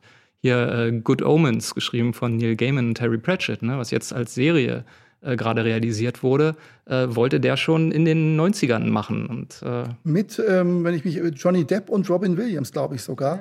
Eine wunderbare Besetzung. Äh, Good Omens ist schön geworden jetzt, aber wenn man sich überlegt, Johnny Depp, Robin Williams und ein Kinofilm mit dem entsprechenden Etat. Oder auch, äh, was war denn das, was er als äh, Miniserie umsetzen wollte? Watchmen ja. wollte er schon umsetzen und hat gesagt, dann mache ich eine Miniserie draus. Und damals in den 90ern war das halt unvorstellbar. Da sagt man sich, du kannst doch nicht für viel Geld eine Miniserie machen? Das ist doch Fernsehen, das ist doch, das, äh, das können wir nicht machen und so. Das wäre fürs Fernsehen zu teuer und für einen Kinofilm zu viel. Also all das, was damals nicht ging, was heute gemacht wird, Terry Gilliam wollte das schon in den 90ern alles machen, aber da hat sich keiner getraut. Hm? Ja, aber König der Fischer, äh, ich, ich schwiff ab. Ähm, weiß ich, finde das, ich habe den vor ein paar Jahren äh, mal gesehen, das erste Mal. Ist eine schöne, solide Geschichte über, über Reue, über, über Hochmut. Jeff Bridges spielt einen Radiomoderator, der im Grunde so auf alles pfeift und sehr selbstverliebt ist, äh, der aber so eine Anrufsendung hat. Und weil er so laissez-faire umgeht mit seinen Anrufern, führt das dazu, dass einer äh, seiner Anrufer dann einen Amoklauf begeht, in einer Bar, glaube ich, ganz viele Leute erschießt. Das bringt Jeff Bridges in eine, in eine Sinnkrise. Und er lernt dann irgendwann Robin Williams kennen, ähm, der zu dem Zeitpunkt ein Obdachloser ist und ein bisschen verrückt. Und wir kriegen aber irgendwann mit, dass der so da reingerutscht ist, weil seine Frau in dieser Bar äh, war, wo der Amoklauf stattgefunden hat. Und der seitdem unter auch Verfolgungswahn leidet und sich immer den roten Ritter vorstellt, stellvertretend für den Amokschützen, äh, der ihn verfolgt. Und Jeff Bridges sozusagen sieht plötzlich einen neuen Sinn im Leben und will sich um Robin Williams kümmern und äh, will ihn wieder auf den rechten Pfad bringen. Robin Williams nimmt das dankbar an und sagt, solange Jeff Bridges bei mir ist, äh, kann mir der Rote Ritter nichts. Und diese Inszenierung von dem Roten Ritter, da haben wir wieder das typisch Terry Gilliam-meske. Das äh, ist dann plötzlich äh, Fantasy. Ne? Ist plötzlich klassisch wieder ein Ritter in Zeitlupe, im Gegenlicht, im Nebel, äh, taucht er plötzlich mitten in LA oder wo das spielt ähm, auf und äh, es geht außerdem um die Suche nach dem Heiligen Gral. Äh, auch wieder die zweite Gralsuche in Terry Gilliams Geschichte. Nur mal dazu sagen, vielleicht der Fisherman's King ist natürlich König der Fischer, ist, das ist natürlich in beiden Sinne Jesus gemeint. Wieder sind wir beim, ähm, nicht umsonst, Jesus Christus Theos ist der Fisch, der sich immer durch die christliche Geschichte zählt, darum auch Fischer, äh, Menschenfischer. Und äh, das mitten natürlich sind wir wieder bei König Artus. Wir sind bei den Rittern der Kokosnuss wieder, nur im modernen New York. Wir haben den den reinen Toren, also Parsival, und das ist äh, Robin Williams. Und dann haben wir, ähm, ja, dann haben wir diesen ja fast auch wieder moderierenden Jeff Bridges, der ähm, aber eigentlich viel mehr aus der Gesellschaft rausgefallen ist. Weil er ist gar komplett dem Alkohol ergeben. Er hat diese tiefe Sinnkrise, weil er weiß, dass er schuld ist an diesem Amoklauf. Er hätte anders reagieren müssen und gleichzeitig ist er natürlich nicht schuld. Niemand ist schuld, wenn jemand durchdreht. Aber er trägt diese Schuld mit sich. Das heißt, beide tragen. Der Williams, dessen Frau ermordet wurde in der Bar, der leidet natürlich darunter. Das hat ihn so werden lassen. Und der andere, äh, beide, beide brauchen eine Erlösung. Jeder auf so eine andere Art. Und, und dieses Erlösungssuchen, wieder diese ganze christliche Geschichte, die wir auch im Brian drin haben. Nochmal, wir wissen da, keine Blasphemie, haben wir hier auch wieder. Es ist eine christliche Erlösungsfabel eben auch. Und dann dieser Ritter, der tatsächlich wieder die Artussage. Und plötzlich ist er da mitten in der Realität drin. Da sind wir wieder hinter der, der Dauerfrage wieder. Fantastischer Realismus. Was ist real, was nicht? Und natürlich ist es nur die Realität von Robin Williams. Aber warum ist diese Realität falscher als die von allen anderen? Warum soll dieses Gefühl, was er hat, nicht sich als Ritter manifestieren? Und das ist toll inszeniert. Ähm, ich mag auch, wie diese Ritterfigur auftrat. Die passt überhaupt nicht in das New York rein. Und trotzdem reißt sie uns mit. Liegt aber auch am tollen Spiel von zwei exzellenten Schauspielern. Bridges, der damals noch vergleichsweise jung war, äh, Williams, der schon ein paar ernste Rollen auch hatte und die beide eben Williams, der oft als Komiker eingesetzt wurde, überhaupt ganz anders sein kann und da eine unglaublich schöne, zarte Performance macht. Und wir haben wieder sozusagen dieses politische Motiv, was bei Terry Gilliam immer wieder anklingt, ist dieses, das Glück liegt nicht im Kapitalismus, sondern in diesem Fall in der, in der Nächstenliebe. Ne? Weil tatsächlich ist diese, äh, diese Fischerkönig-Legende um den Heiligen Gral. Ne? Das ist, die basiert daran, dass es einen König gab, der sein Leben lang sozusagen nach dem Gral gesucht hat und den einfach nicht gefunden hat. Und am Ende wird er krank sozusagen und erkrankt daran, dass er das nicht, äh, den Gral nicht finden kann, ne, das, das Lebensglück, wie auch immer man das äh, lesen möchte. Und dann kommt so ein armer Bettler daher oder so und sieht den armen König, der da krank da niederliegt und nimmt einen ganz normalen Becher, füllt ihn mit Wasser und gibt ihm zu trinken. Und dann stellt sich heraus, dass dieser Becher der Gral ist. Ne? Und der König fragt, äh, äh, wie hast du es geschafft, den Gral zu finden, wo das alle meine tapfersten Ritter nicht konnten? Und er sagt, ja, keine Ahnung, ich habe nur gesehen, dass du Durst hattest und habe dir zu trinken gegeben. Ne? Und das ist hier das Stellvertretende in dem Film. Wir haben Jeff Bridges, der ist Radiomoderator, der hat Frauen, der hat das Geld und so weiter. Aber das macht ihn nicht glücklich und führt ihn zu der Verantwortung, die er dann trägt, das Leid, was er mitverantwortet oder zumindest nicht aufgehalten hat. Äh, na, das treibt ihn in die Sinnkrise. Und am Ende findet er das Glück darin, anderen Leuten zu helfen. Ne? Eben Robin Williams. Dazu muss man sagen, der König blutet übrigens aus einer Wunde, ganz wichtig. Und der, der Bettler ist tatsächlich, soweit ich weiß, Parsival, eben tatsächlich der reine Tor. Der als einziger sagen kann, das ist der Gral. Das ist so. Oh, und dieses, äh, dass es so einfach ist eigentlich dann. Und aber eben doch nicht so einfach. Also ganz so einfach ist es natürlich auch nicht. Und so einfach macht sich auch Gilliam nicht. Weil er macht, schießt da noch einige Wolken da äh, Kabauts mit rein. Ähm, für eine Auftragsproduktion großartig und ich glaube, einer seiner größten kommerziellen Erfolge, der richtig gut und viel Geld einspielte, was erfreulich ist, weil es seine Situation nicht entschärfte, aber äh, eben dieses Kassengift ein bisschen von ihm nahm, was er allen Sorgen machte. Naja, die Idee war wahrscheinlich aus Produzentensicht, äh, seine besten Seiten für sich äh, nutzbar zu machen. Ne? Von wegen, okay, lass ihn bloß nicht das Drehbuch schreiben oder Kontrolle darüber haben, was letzten Endes im Film passiert, aber wir nutzen seine kreative Energie in der Inszenierung. Ne? Ich wusste gar nicht, dass äh, der äh, König der Fischer kommerziell so erfolgreich war. Ich meine, gut, es waren Stars drin oder so, ist ein guter Film, aber ja eher so ein, ein Drama. Aber der Film, der danach folgte, äh, da bin ich mir ziemlich sicher, dass der kommerziell äh, sehr erfolgreich war. Viele Leute, die mit Terry Gilliam als Namen vielleicht nichts anfangen können, haben von dem Film wahrscheinlich schon mal gehört, auch weil wieder Star besetzt. Äh, wir haben Bruce Willis in der Hauptrolle, wir haben Brad Pitt in der Hauptrolle, äh, 12 Monkeys, der auch gerade, ich glaube, es gibt schon eine Staffel oder so, auch als Serie umgesetzt wurde. Stimmt. Oder zumindest in Planung ist, bin mir nicht ganz sicher.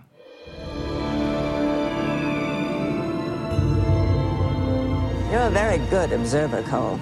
We have a very advanced program, something very different. An opportunity to reduce your sentence considerably. And possibly play an important role in returning the human race to the surface of the Earth. No license, no prints, no warrants. But he took on five cops like he was dusted to the eyeballs. What year is this? What year do you think it is? 1996. That's the future, James. Do you think you're living in the future? I'm simply trying to gather information to help the people in the present trace the path of the virus. We're not in the present now. This is a place for crazy people. I'm not saying you're not mentally ill. For all I know, you're crazy as a loon. Haben wir ja momentan sowieso. Ich meine, eine Seuche, die uns alle ausrottet, die von, hm, wir wollen nicht drüber nachdenken. Ähm, interessanterweise natürlich, äh, äh, und da wird es spannend, das Remake eines französischen Films, eines, einer, eines Fotofilms, muss man dazu sagen, weil der besteht nicht nur aus Fotografien. Wenn ich mich recht entsinne, Chris Marker, La GT, das Rollfeld. Und da ist es nur die eine Szene, das Kind auf dem Rollfeld erkennt einen Erwachsenen und später stellt sich raus, dass das Kind der Erwachsene ist, der ein Zeitreisender ist. Und das ist eigentlich das, den Teil von La GT, den er sich rausgenommen hat für den, für die 12 Monkeys. Und Bruce Willis ist da die Figur, der sich selber als Kind dann gesehen hat und diese Szene immer mit sich rumträgt. Also er, äh, etwas, was unmöglich ist, dass man sich selber als Erwachsenen sieht. Und diese Unmöglichkeit, das ist wieder mal typisch Gilliam, die dann in diesem Film umgesetzt wird. Und da sind wir auch wieder in einer Technik, die alt und neu wieder zusammenwürfelt, in einer verrückten Geschichte. Wir sind mitten in einem Anarchie, in einer Anarchie drin, weil das ist, eigentlich gibt's diese ganze schlimme Seuche nicht. Wenn es nicht den Zeitreisen gäbe, der alles auslöst. Eine selbsterfüllende Prophezeiung. Ne? Es ist so ein, ein Kreis, der nicht linear irgendwann angefangen hat. Ja, ein Zeitreisefilm, Science-Fiction-Film, vermeintlich, der das irgendwie auch klar macht auf so einer herkömmlichen Ebene. Ja, wir sind in der Zukunft, die Erde ist fast ausgerottet von einem Killer-Virus und jetzt versuchen wir Leute in die Vergangenheit zu schicken, um das rauszufinden, wo der herkam und gegebenenfalls aufzu das aufzuheben. So fängt der Film an. Mit Bruce Willis gehen wir in die Vergangenheit und irgendwann hinterfragen wir und auch Bruce Willis selber, ist er verrückt? Ist er nicht verrückt? Bildet er sich nur ein, ein Zeitreisender zu sein? Ja, dann denkt er das eine Weile. Dann gibt es aber wieder Hinweise, die sagen, Moment, es könnte doch wahr sein. Ja? Und auch der Zuschauer zweifelt dann irgendwann vielleicht, okay, was ist jetzt eigentlich Einbildung und was nicht?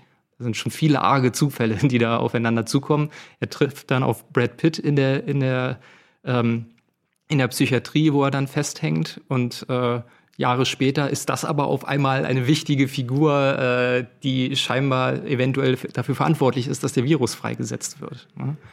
Und das ist halt schon alles so Plot-Convenience, äh, die sich in der Regel nur Hollywood ausdenken kann, die hier aber interessant wird, weil man eben nicht weiß, ob Bruce Willis sich das, bald so schön passt, in seinem Kopf zusammenreimt. Ne?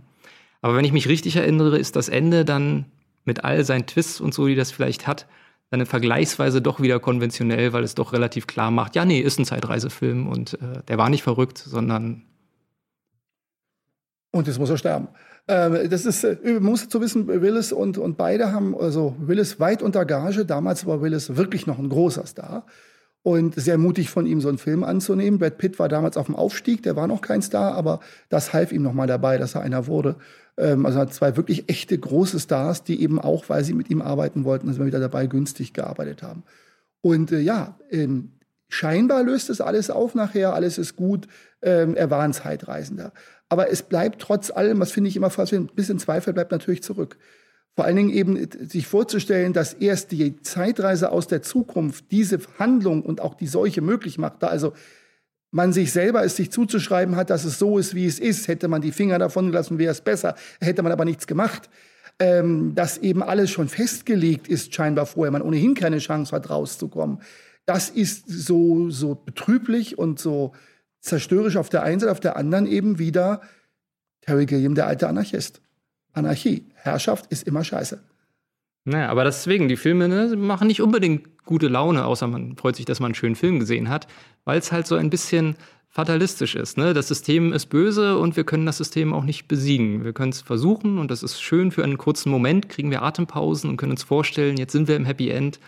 Aber am Ende gibt es eigentlich keinen Ausweg. Es sei denn, man wird vielleicht verrückt und lebt dann halt in seiner Fantasie dauerhaft. War für mich auch so, wo ich aus dem Kino raus dachte, das ist jetzt Gehirn äh, weil, weil das war schon äh, noch mal wieder eine, noch mal einen Zacken weitergezogen, weil schon äh, die, die Ernsthaftigkeit, die es im Fisher King hatte, war immer noch durchaus witzig und es gab diese wirklichen reinen Fantasieelemente und hier auf einmal Hardcore Science-Fiction-Film. Dazu aber, da sind wir bei der Doku, diese The Hamster Factor, gibt es eine berühmte Doku, ähm, weil Terry Gilliam legte großen Wert darauf, dass in diesem Bild, in einem der Bilder, in dem vorne auch Willis und glaube ich, beide agierten, im Hintergrund ein Hamster an einem Rad läuft. Mhm. Das sieht man wirklich nicht. Wenn man den Film sich anguckt, muss man sehr genau darauf achten, dass man den sieht. Der hat diese Szene x-mal wiederholt, bis die Schauspieler wirklich schon wütend waren. Der Hamster ist nicht gelaufen. Aber wir haben doch toll gespielt, es ist egal, wie er spielt. Wenn der Hamster nicht läuft, ist es egal. Und das hat die alle richtig, das ist so ein Ding, das hat sich, das war dann so. Das hat sie wahnsinnig Der Running gemacht, Gag dort, das hat sie wahnsinnig gemacht. Dieser Running Gag dort, oh Mann, der Hamster Factor wieder, er macht wieder das. Und darum hieß diese Doku auch der Hamster Factor, weil sie eben genau das zeigt. Das Wichtigste ist, dass der Hamster da hinten im Rad läuft. Ihr müsst immer gut spielen. Wie ihr das macht, ist egal. Hauptsache der Hamster läuft. Und es hat die fertig gemacht. Und gleichzeitig ist es, das ist diese Akribie, die es ausmacht. Ja, in meiner Erinnerung fing es da auch, ich meine, gut, auch schon beim Fischerkönig äh, ging das in die Richtung, da wird sein Stil auch ein bisschen konventioneller, was so Kameraarbeit angeht und so weiter. Also es sieht häufiger schon wie ein sauberer, konstruierter Hollywood-Film aus. Außer an Stellen, wo es dann auch sehr passt. In diesem Fall halt alles, was in der Psychiatrie spielt. Terry Gilliam liebt seine Weitwinkel. Ne, alles, was die Perspektiven verzerrt, was Gesichter merkwürdig rund erscheinen lässt. Äh, das setzt er sehr gerne an und hier tut er es dann vor allen Dingen in der Psychiatrie, um sozusagen einen da reinzuziehen, was für eine verrückte Welt das ist. Jetzt kenne ich mich nicht sehr gut aus mit Psychiatrien der, der 80er, 90er in den USA. Ich gehe aber davon aus, dass das, was er uns da inszeniert, wirklich so ein eine ideal absurde Vorstellung von Psychiatrien ist. Ne, gepolsterte Wände, alle möglichen Verrückten, die durcheinander laufen und verrückte Sachen machen, Cartoons, die äh, im Fernsehen laufen, wo man auch Williams Einflüsse sieht, was er da laufen lässt, dann äh, Woody Woodpecker und andere sehr alte Animationsfilme. Ähm, ja, das ist auf der einen Seite konventioneller, aber auf der anderen Seite immer noch ein, ein eigener Stil.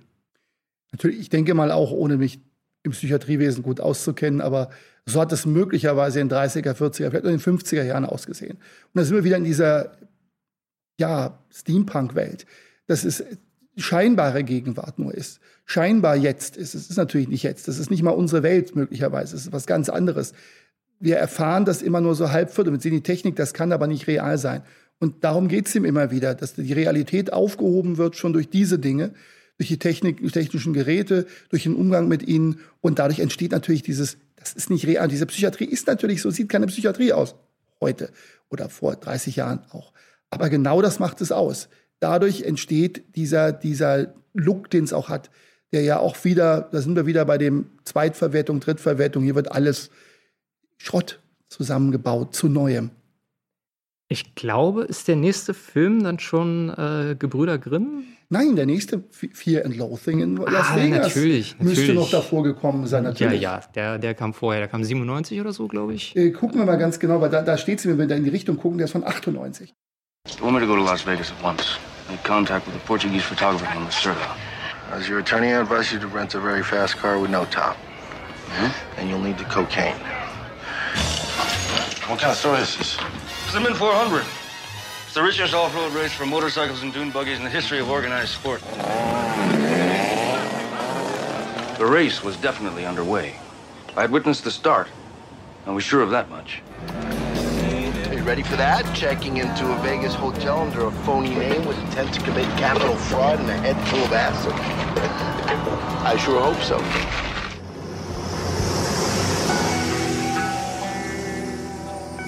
Strange memories on this nervous night in Las Vegas.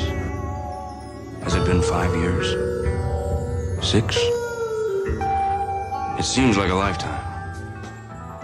The kind of peak that never comes again.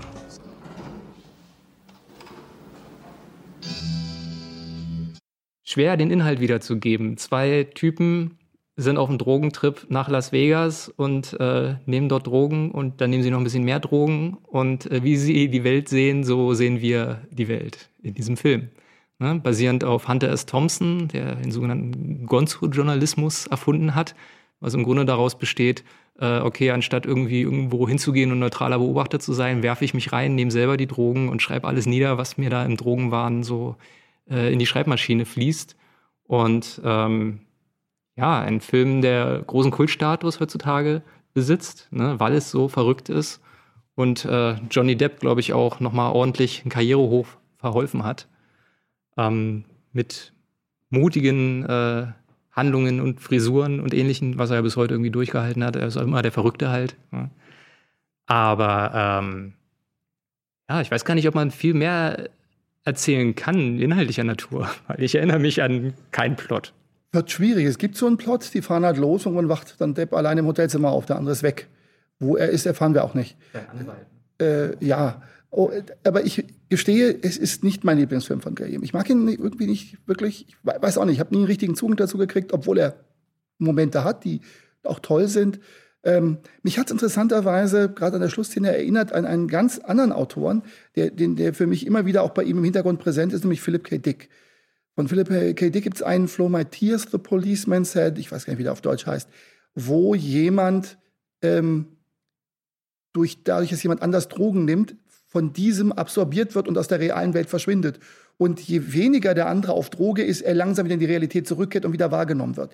Niemand sieht ihn mehr. Er ist nicht mehr existent für die Zeit. Und daran hat es mich erinnert, dieses Verschwinden von Benicio del Toro, wo ich dachte, das hat ein bisschen was von, er könnte ihn jetzt auch mit in sich reingenommen haben in dem ganzen Drogentrip und er lebt irgendwo in ihm weiter oder hat vielleicht immer nur in ihm gelebt und es gibt ihn gar nicht. Äh, wissen wir nicht so genau. Ansonsten ist es einfach, wie du sagst, ein schräger Drogentrip, der vieles wieder abarbeitet von ihm, mich aber auch erinnert hat durchaus an Cronenbergs ähm, Film, der ja auch mit, mit, mit Elementen der, der, äh, äh der Beat-Literatur dann wieder spielt, ähm, wo eben diese, wenn die Menschen sich auch in Tiere verwandeln, in Wesen waren, diese Zwischenwelt, das hat was von dem, dem äh, ja, wenn ich jetzt mal auf den Titel kommen würde, das ist immer so schön, wenn man sich so intensiv vorbereitet. Ich komme auch gerade nicht drauf. Ich weiß genau, welchen Film du meinst, weil der ja auch auf einer Geschichte von Hunter S. Thompson äh, basiert. Nee, der basiert auf einer Geschichte von ähm, einem der ganz. An, an Naked Lunch denke ich gerade. Naked Lunch denken wir beide. Das ist nicht Hunter S. Thompson. Naked Lunch ist William S. Burroughs. Genau, das ja. sind wir dabei. William S. Burroughs ist tatsächlich auch Drogenfreak gewesen, hat er seine Frau im Drogenrausch erschossen. Äh, sie haben gespielt äh, Willem Tell. Und er hat dann den Apfel einfach nicht so ganz genau getroffen. Und äh, man hat ihn aber freigesprochen. Es war Mexiko, ist egal. Und da, daraus ist dieses Buch auch entstanden, Nate Lunch mit in diesen Sachen. Und für, Nate Lunch hat für mich viele Einflüsse. Deshalb, du hast völlig recht. Es ist Hunter S. Thompson auf der einen Seite, aber ein bisschen Burroughs auch mit dabei. Wenn ich auch Thompson dadurch beeinflusst. Es ist Gonzo-Journalismus das Wort, darum heißt die Figur von Toro auch Gonzo im Film als Spitzname. Und ich glaube, man sollte sich den Gonzo in der Sesamstraße mal ganz anders angucken, wenn man das weiß. Ja, äh, glaube ich, ich weiß gar nicht, wie der finanziell lief. Also der mag zwar heute ein Kultfilm sein, aber ich glaube, der war nicht so riesen erfolgreich. Und danach die Jahre hat Williams, glaube ich, auch erstmal ein bisschen Pause gemacht. Ich glaube, der nächste. Pause, er hat ja an dem Film gearbeitet. From the director of Time Bandits and 12 Monkeys comes the adventure of Don Quixote. Cut, cut, cut. What's going on?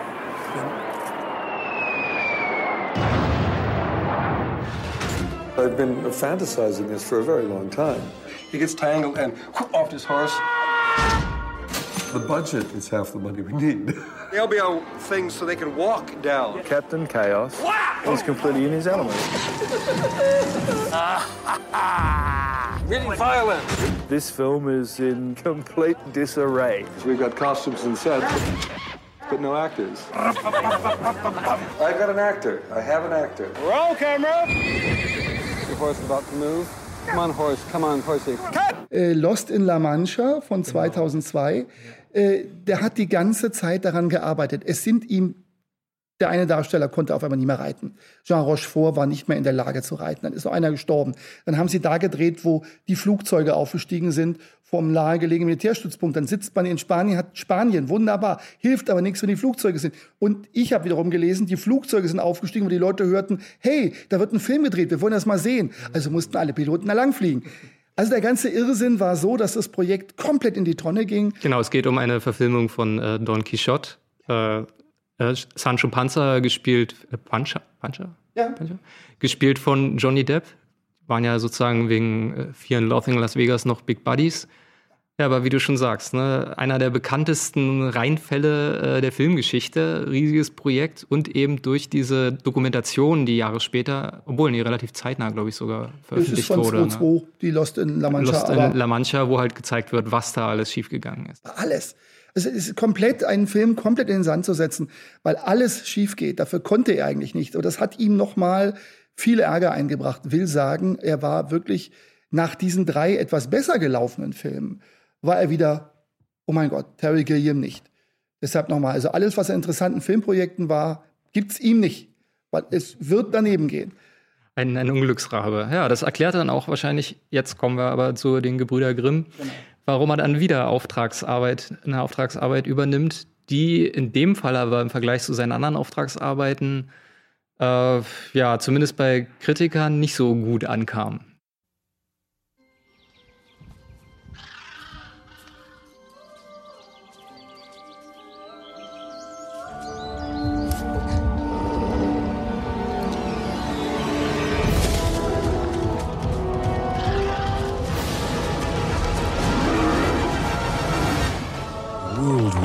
Magic and superstition. This place is haunted by a witch. There were two brothers named Grimm. Your town shall be haunted no more. They were fearless. Shoot, Jake! They were ferocious. Here's your money. Thank you, Brothers Grimm. Oh, it's just dead! They were frauds. Get me down! What the hell are you doing? Trying to kill us? I'm getting too bloody old for this. Ne? Gebrüder Grimm, auch wieder Star besetzt mit Matt Damon und ähm, Heath Ledger in der Hauptrolle. Ähm, eigentlich ja auch sein, sein Sujet so ein bisschen. Ne? Also wir nehmen uns äh, Sagen, die Grimmschen Märchen halt und zeigen so ein bisschen vielleicht kombiniert mit realen Dingen die Gebrüder Grimm, die eigentlich Hochstapler sind, die sich all diese Geschichten ausdenken, die dann in so einer Art Kriminalfall hineinstolpern, den sie aufklären sollen und dann stellt sich heraus, oh, es gibt Magie wirklich und äh, das müssen wir über, irgendwie überstehen. Denn sie betrügen ja immer, das kommt dazu. Also ihre Masch sie haben nur Maschinen und da sind wir wieder bei Gilliam. Die ganze Fantastik funktioniert über ihre Maschinen, die sie so äh, konstruiert haben. Nichts ist real. Das heißt, die gehen irgendwo hin, machen mit ihren Maschinen Aufruhr und bekämpfen den dann wieder mit ihren Mitteln und sind da die Helden, die Geisterjäger. Und äh, nichts anderes macht ja Gilliam auch. Er macht eine riesengroße Fantasy-Maschine, aber nur Maschine. Und dann kommt die echte Magie in den Weg. Das ist die schöne Idee dahinter.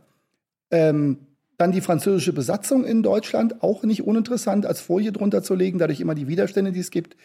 Äh, Napoleon, der sich bei ihm auch durchs Werk zieht, irgendwie ist das für ihn Fra Frankreich eine wichtige Geschichte. Äh, und dann aber leider wirklich, wie du sagst, komplett konventioneller Film. Also es ist eben dann der konventionelle Plot. Es gibt die konventionelle Liebesgeschichte. Es endet alles so, wie wir es erwarten. Alles schön, alles gut. Man äh, nur unter dieser Oberfläche merkt man, da ist Gilliam, da ist Gilliam, da ist Gilliam, da. Aber insgesamt hätte jeder drehen können. Leider. Ja, vielleicht wäre es noch besser gewesen, wenn er, ich glaube, er war nicht fürs äh, Drehbuch verantwortlich. Nee ähm, das ist dann eben das Ding. Ne? Er kann das noch so schön inszenieren oder so, aber wenn das Drehbuch ein konventioneller Hollywood-Plot ist, äh, dann gibt es auch nur so viel, was er machen kann. Und dann hat er parallel ja einen anderen Film gedreht, mit sehr viel weniger Geld. Tideland.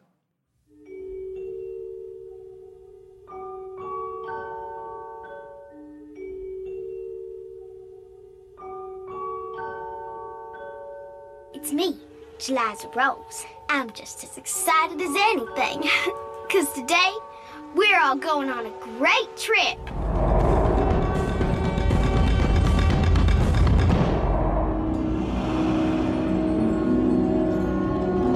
Woo!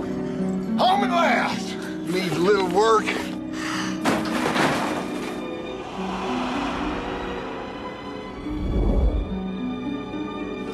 Dad! Straight to sleep now. Ready, Mystique? I was born ready. Time for Daddy's vacation. It's clear. Jeliza Rose? Good, because this could get pretty dangerous. I want to look in. What are you doing? I think she could be my new friend.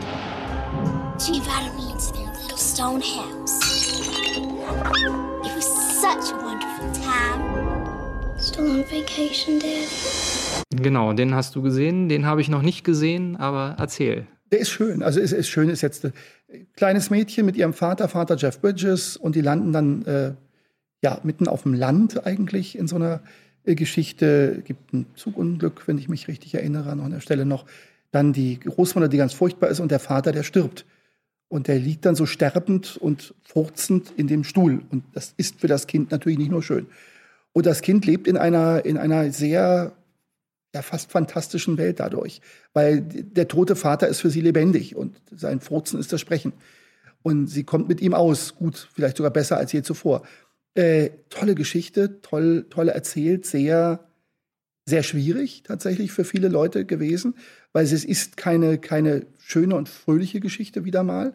Ähm, sie hat mich übrigens erinnert an den, an den, Landschaftsaufnahmen sehr stark an den Film The Reflecting Skin, ähm, der ähm, auch in der Zeit entstanden ist, weil ähnliche Landschaft ist, diese, diese weiten Kornfelder, wo ab und zu mal Häuser stehen wo, wo man ganz weit von der Welt ist und ganz bei sich und raus aus allem und dadurch die Möglichkeit ist, dass fantastische Geschichten entstehen können. Beim, beim, ähm, in dem ähm, Reflecting Skin ist es, wird ein Vampir imaginisiert von einem kleinen Jungen, den es nicht gibt. Also eine Vampirfrau, die aber keine Vampirfrau ist, sondern die einfach nur ähm, seinen Bruder liebt und sein Bruder hat halt Krebs und muss sterben und das liegt nicht an ihr.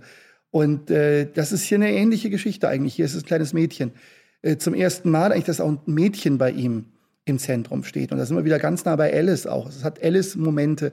Alice im Wunderland ist es ein bisschen diese Geschichte auch nochmal gespiegelt. Ein schöner, kleiner, kluger Film, den ich sehr schätze, der allgemein irgendwie nicht so geschätzt wird, aus Gründen, die ich nicht kenne. Ich habe ihn im Kino gesehen. Ich habe ihn mir DVD ein paar Mal angeguckt und wieder, oh, ist das schön. Und ähm, die, äh, er ist gut gespielt, von, von äh, gut geschrieben. Also ich finde, es ist ein exzellenter Film und man merkt all die Energie, die fantastische Energie, die in die Grimm hätte rein können, hat er da in die Maschine gegeben. Die Maschine läuft. Und hier hat er die Maschine ein bisschen beiseite gelassen und wieder einen sehr unmittelbaren Film gedreht, der auch ein Misserfolg war, der kaum gezeigt wurde. Genau, in Deutschland gar nicht im Kino lief. Doch, muss er, weil ich habe ihn, hab ihn im Kino gesehen. Ich bin ziemlich sicher, ihn im Kino gesehen zu haben. Okay. Aber er hatte nur, wenn, einen kleinen Start. Ja. Kleinstart in Programmkinos. Also das Ding lief wirklich, äh, soweit ich weiß, wenn es hier lief, und ich meine, es lief hier, äh, klein. Und wieder kann man sagen, es liegt vielleicht am mangelnden Mut seitens des äh, Verleihs. Ne? Also, soweit ich mich erinnere, meinte, meinte Terry Gilliam, dass äh, er den Misserfolg darauf zurückführt, dass der nicht genug beworben wurde, dass es nicht genügend Kopien gab, irgendwie nur 117 Kopien in den USA. Jeff Bridges als toter Vater, der Furzen vor sich hinstirbt, ist auch nicht das, was die Menschen in Mengen ins Kino bringen wird. Ich meine, das sollte ihm bewusst sein. Äh, die kleine, ich glaube, Jodelle Ferschland ist die Hauptdarstellerin, die macht das toll, großartige Schauspielerin, tolles Kind, also dass du diese Ernsthaftigkeit abnimmst. Aber du kannst nur schwer damit umgehen, dass da ein Toter ist. Wahrscheinlich darf es nicht mit Drama kombiniert werden. Ne? Wenn du sowas wie Fear in Las Vegas hast, die können ja Verrücktheiten machen, wie sie wollen, solange man drüber lachen kann. Und sie leben, dass auch kein Kind immer wird. Hier ist ein Kind alleine und der Vater stirbt vor sich hin und sie scheint mit ihm zu reden. Das hat schon äh, etwas, was tatsächlich ein Massenpublikum abschreckt. Da ist Gilliam auch, glaube ich, den Fehler aufgesessen. Doch, das interessiert die Leute schon. Ja, sollten sie in einer guten Welt. Leben wir aber nicht.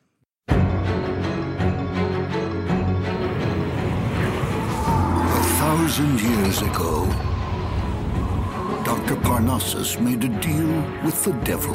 Stop! You're probably not a betting man, are you? To gain immortality. It's been a while. But this came with a price. Any child born at the age of 16 belonged to him. Now, a mysterious outsider. Can you put a price on your dreams? We'll take the traveling show beyond their imaginations. The extraordinary Dr. Parnassus. What are you doing? Trying to save your daughter's life, sir! You could save her. What do you say? First to five souls. Voilà. Oh, voilà. Nächstes auf der Liste haben wir, glaube ich, den Parnassus. Ja, müsste jetzt kommen. Das Kabinett des Dr. Parnassus. Ja.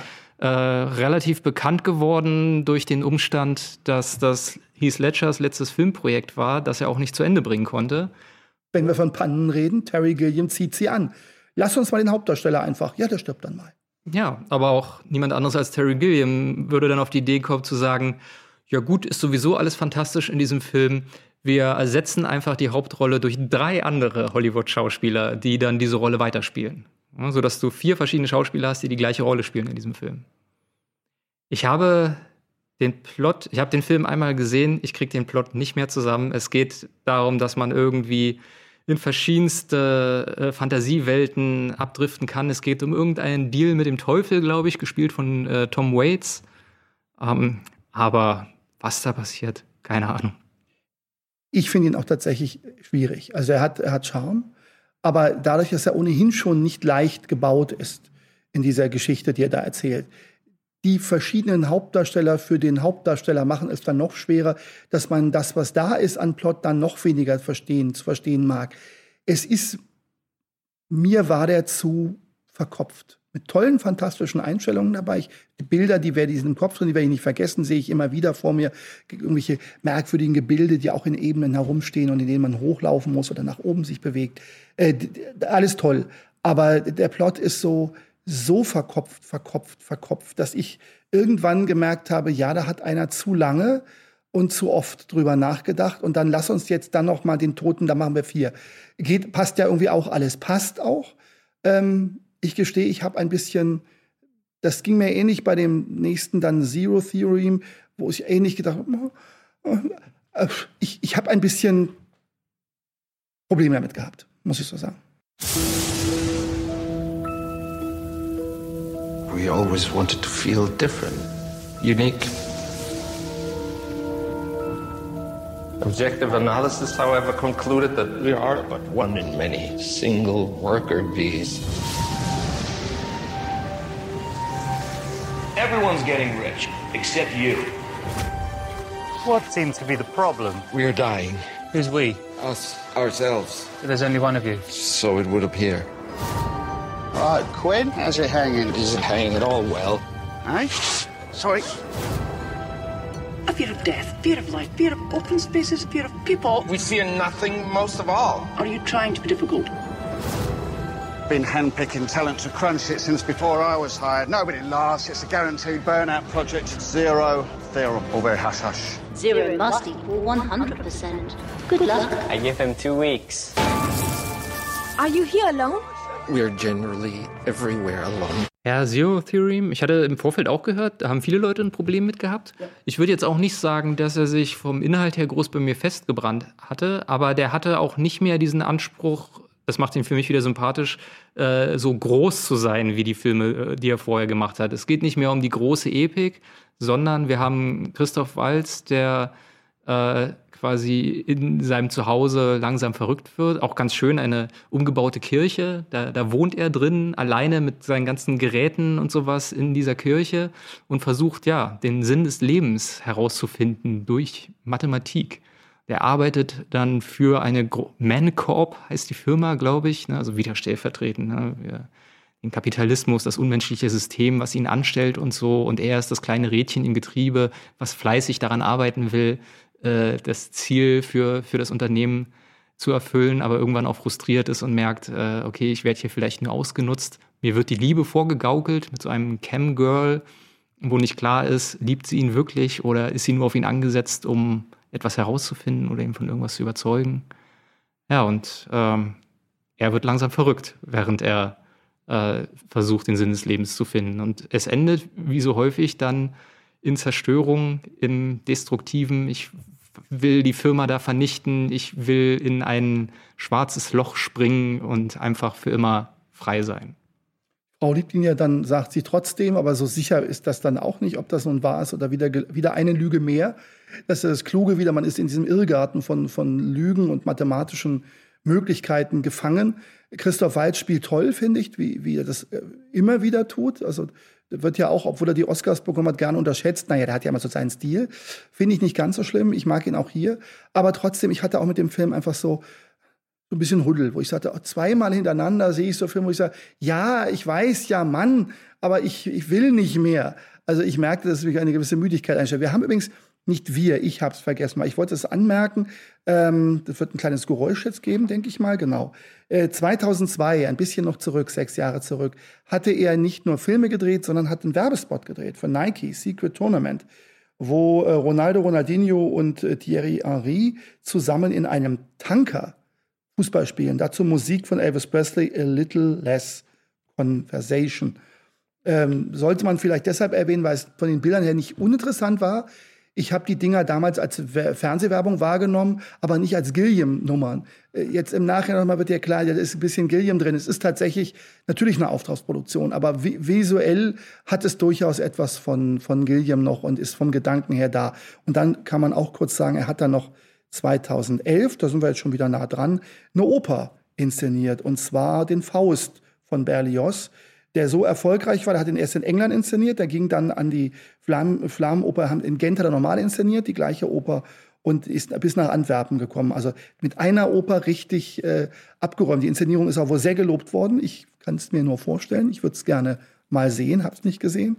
Und er hat dann noch von zwei, in 2014 äh, Benvenuto Cellini ebenfalls von Berlioz, die keiner kennt, die auch sonst nicht groß gespielt wird, inszeniert. Äh, wieder für die englische Bühne. Wie die gelaufen ist, kann ich nicht genau sagen. Ich wollte aber das nur kurz nochmal erwähnt haben zwischendrin. Naja, ich glaube, dass er da häufig in so einem Zwiespalt steckt. Ne? Er ist bekannt dafür, dass er wenn, man, er, wenn man ihm Stoff gibt, dass er den kreativ und bildgewaltig umsetzt. Aber wenn er halt selber die Handlung zu verantworten hat, dann kann das halt in alle Richtungen gehen und auch in Richtungen, die nicht jedem schmeckt. Und dass dann natürlich äh, Werbe, so Werbefirmen kommen und sagen, hey, möchtest du bitte unseren Spot inszenieren? Du kannst kreativ sein, wie du willst, weil Handlung findet ja meistens nicht so komplex statt in der Werbung oder so. Hauptsache verrückt, Hauptsache es prägt sich ein. Perfekt so jemand wie Game. Oder eine Oper, wo der Stoff im Grunde schon fertig da ist und anerkannt ist und dann nur noch sozusagen geguckt wird, wie inszenieren wir das, wie bringen wir da einen neuen Twist rein. Und ich kann mir vorstellen, dass auf der anderen Seite Gilliam aber natürlich der eher so ein Feind von Kapitalismus, von Geld, von Markendenken und so weiter ist, dann so Zähneknirschen wahrscheinlich immer sagt, na gut, aber ich muss auch irgendwie Geld verdienen und wenn es nur zur Produktion meiner, meines nächsten Herzensprojektes ist. Also daher wahrscheinlich schwankt er da immer so ein bisschen hin und her. Wenn er was machen will, dann muss er auch mal Dinge dazwischen machen, die er nicht so mag. Ja, also das ist, das ist immer natürlich so, aber ich glaube schon, dass er bei so einem Werbespot auch durchaus sagt, wenn ich Freiheit habe, mache ich das. Und bei der Oper erst recht. Äh, ist Faust ja nun auch ein fantastischer Stoff, wo es auch durchaus, der Faust passt zu ihm. Und der Parnassus, über den wir ja vorhin sprachen, der hat ja durchaus auch diese Faustparallelen da. Durch Teufel und, und ist, diese Wette es eigentlich geht. Das ist sehr nah am Faust. Also man merkt, das ist auch seine Umsetzung vom Faust. Und ich glaube von daher, dass das eine das andere beeinflusst hat, dass ich gesagt habe, Mensch, ich habe doch gerade meinen Faust gemacht, Parnassus, und dann mache ich jetzt mal diesen Faust von Berlioz, den es gibt. Ja, danach war er vor allen Dingen erstmal in den Jahren Schauspieler. Jupiter Ascending erinnere ich mich auch noch. Da spielt er wirklich so eine wie eine Pythoneske Figur. Der Film ist nicht gut, ja, aber er hat eine süße kleine Rolle. Er ist irgendwie Inspektor für irgendwas. Er könnte auch in Brasil, das könnte auch in Brasil sein. Also das, das passte irgendwie. Und ich glaube, das ist das einzig Ordentliche dabei. Und der, ähm, ähm, Absolutely Anything. Ich weiß nicht, der hat einen anderen deutschen Titel gehabt, aber da sind irgendwie alle Pythons fast mit dabei, die Außerirdische sprechen. Die mit so einem Menschen, mit Ricky Gervais ist es, glaube ich, wenn ich mich nicht irre. Ricky Gervais, ja. Ähm, ich habe den sogar gesehen mal. Ähm, er ist nicht der beste Film der Welt, aber äh, mir war das egal. Äh, äh, die Pythons noch mal zu erleben und auch Gilliam mit auch stimmlich wenigstens zu erleben, als außerirdische Wesenheiten, die da über einen bestimmen. Das hat ein bisschen was von ähm, hier Bruce Almighty, äh, nichts anderes, nur mit Außerirdischen. Also nicht gerade der originellste Plot. Aber ähm, die Pythons, mir egal. Die könnten, äh, könnten mir auch versuchen, Versicherungen zu verkaufen. Ich würde sie nehmen. Von daher Fehler. Gut. Und dann sind wir, glaube ich, schon Außer du sagst noch, wir haben Sachen vergessen oder du hast noch Anmerkungen? Ach, ich versuche mich gerade auf mein Gedächtnis zu verlassen, ohne auf die Liste zu schielen, aber ich glaube, ich wir haben alle, ähm, alle abgegolten und sind jetzt bei seinem bis dato letzten Film. Wir können vielleicht gleich noch über Projekte, wenn du da was weißt, reden, an denen er vielleicht dran sitzt. Aber nach einem langen Vorlauf und Rücklauf, wie es im Vorspann auch heißt des Films, hat er doch noch sein großes Projekt äh, The Man Who Killed Don Quixote äh, umgesetzt. I was born by the special will of heaven to restore the lost age of chivalry. I am Don Quixote de la Mancha. And cut right there. Good work. I want to drop some of the shots. Why? Because it isn't working. Because my client isn't happy. Because the whole concept is ridiculous. You are Don Quixote. It's your concept, it's your vision. I want you to keep an eye on her. Do that for me. I'm the boss's wife. Jackie!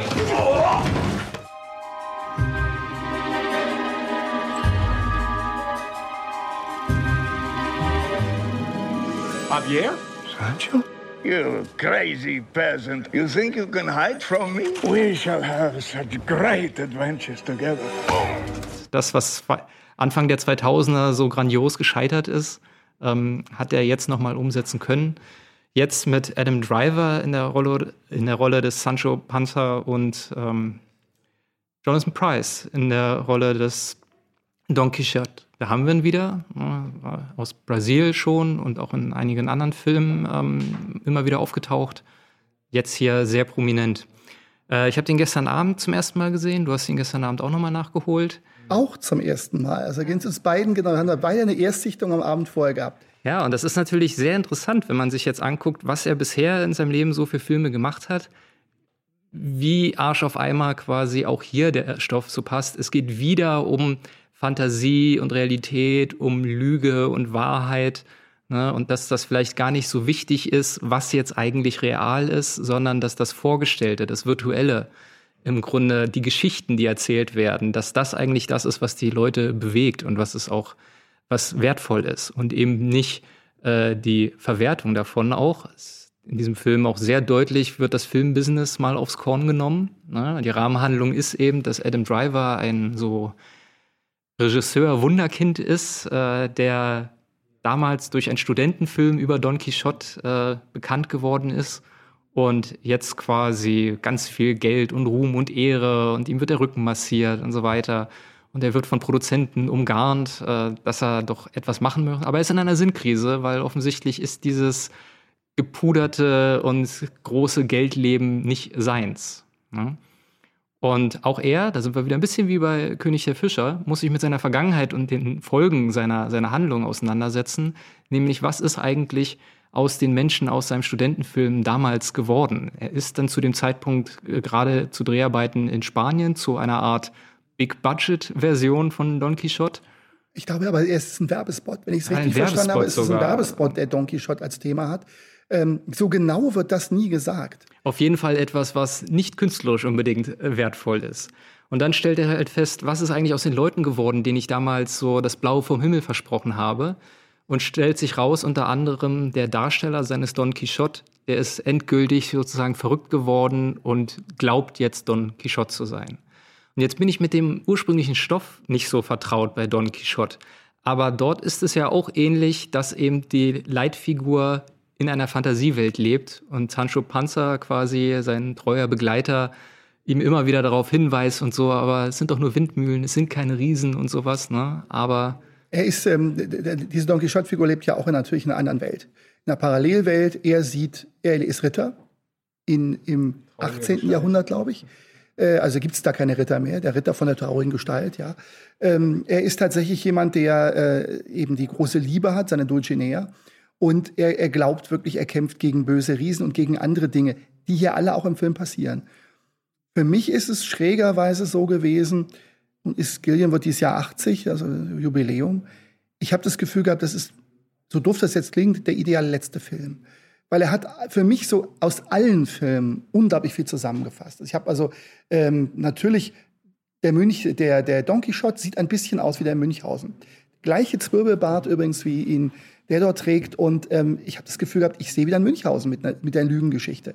Gleichzeitig, wie du es schon erwähnt hast, ganz wichtig, äh, der Fischerkönig. Also da hat der, der junge Mann hat eine Verantwortung. Er hat die Dulcinea in die Prostitution getrieben, ihren Vater zerbrochen, äh, diesen Don Quixote, diesen, diesen Schuhmacher, der der war, in den Wahn getrieben, dass er Don Quixote sei, weil er hat ihn so lange zugesetzt, du musst spielen, spielen, bis er glaubt, er ist es. Und sich jetzt in so einem kleinen Hinterhofwagen da verkauft als der echte Don Quixote und im Hintergrund da sitzt und ähm, ihn dann erkennt und sagt, mein Sancho Panza, da bist du wieder. Ja, ich bin doch gleich, doch, du bist es. Ah, äh, und er muss diese Rolle annehmen und er trägt genau das, was Jeff Bridges austrägt. Er hat das zu machen. Ja, er muss sich darauf einlassen, auf diese, diese verrückte Welt, äh, die er mitgeschaffen hat, so ein bisschen, ne, und für die er Verantwortung trägt. Und die es auf einmal dauernd gibt, weil plötzlich passieren die fantastischen Geschichten. Und plötzlich, es gibt Momente, die du bis jetzt nicht sicher sein kannst. Da ist die Polizei und plötzlich ist die in diesem Lager.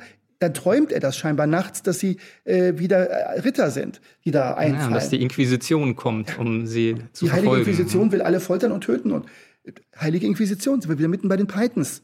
Äh, oh, I didn't expect uh, Spanish Inquisition.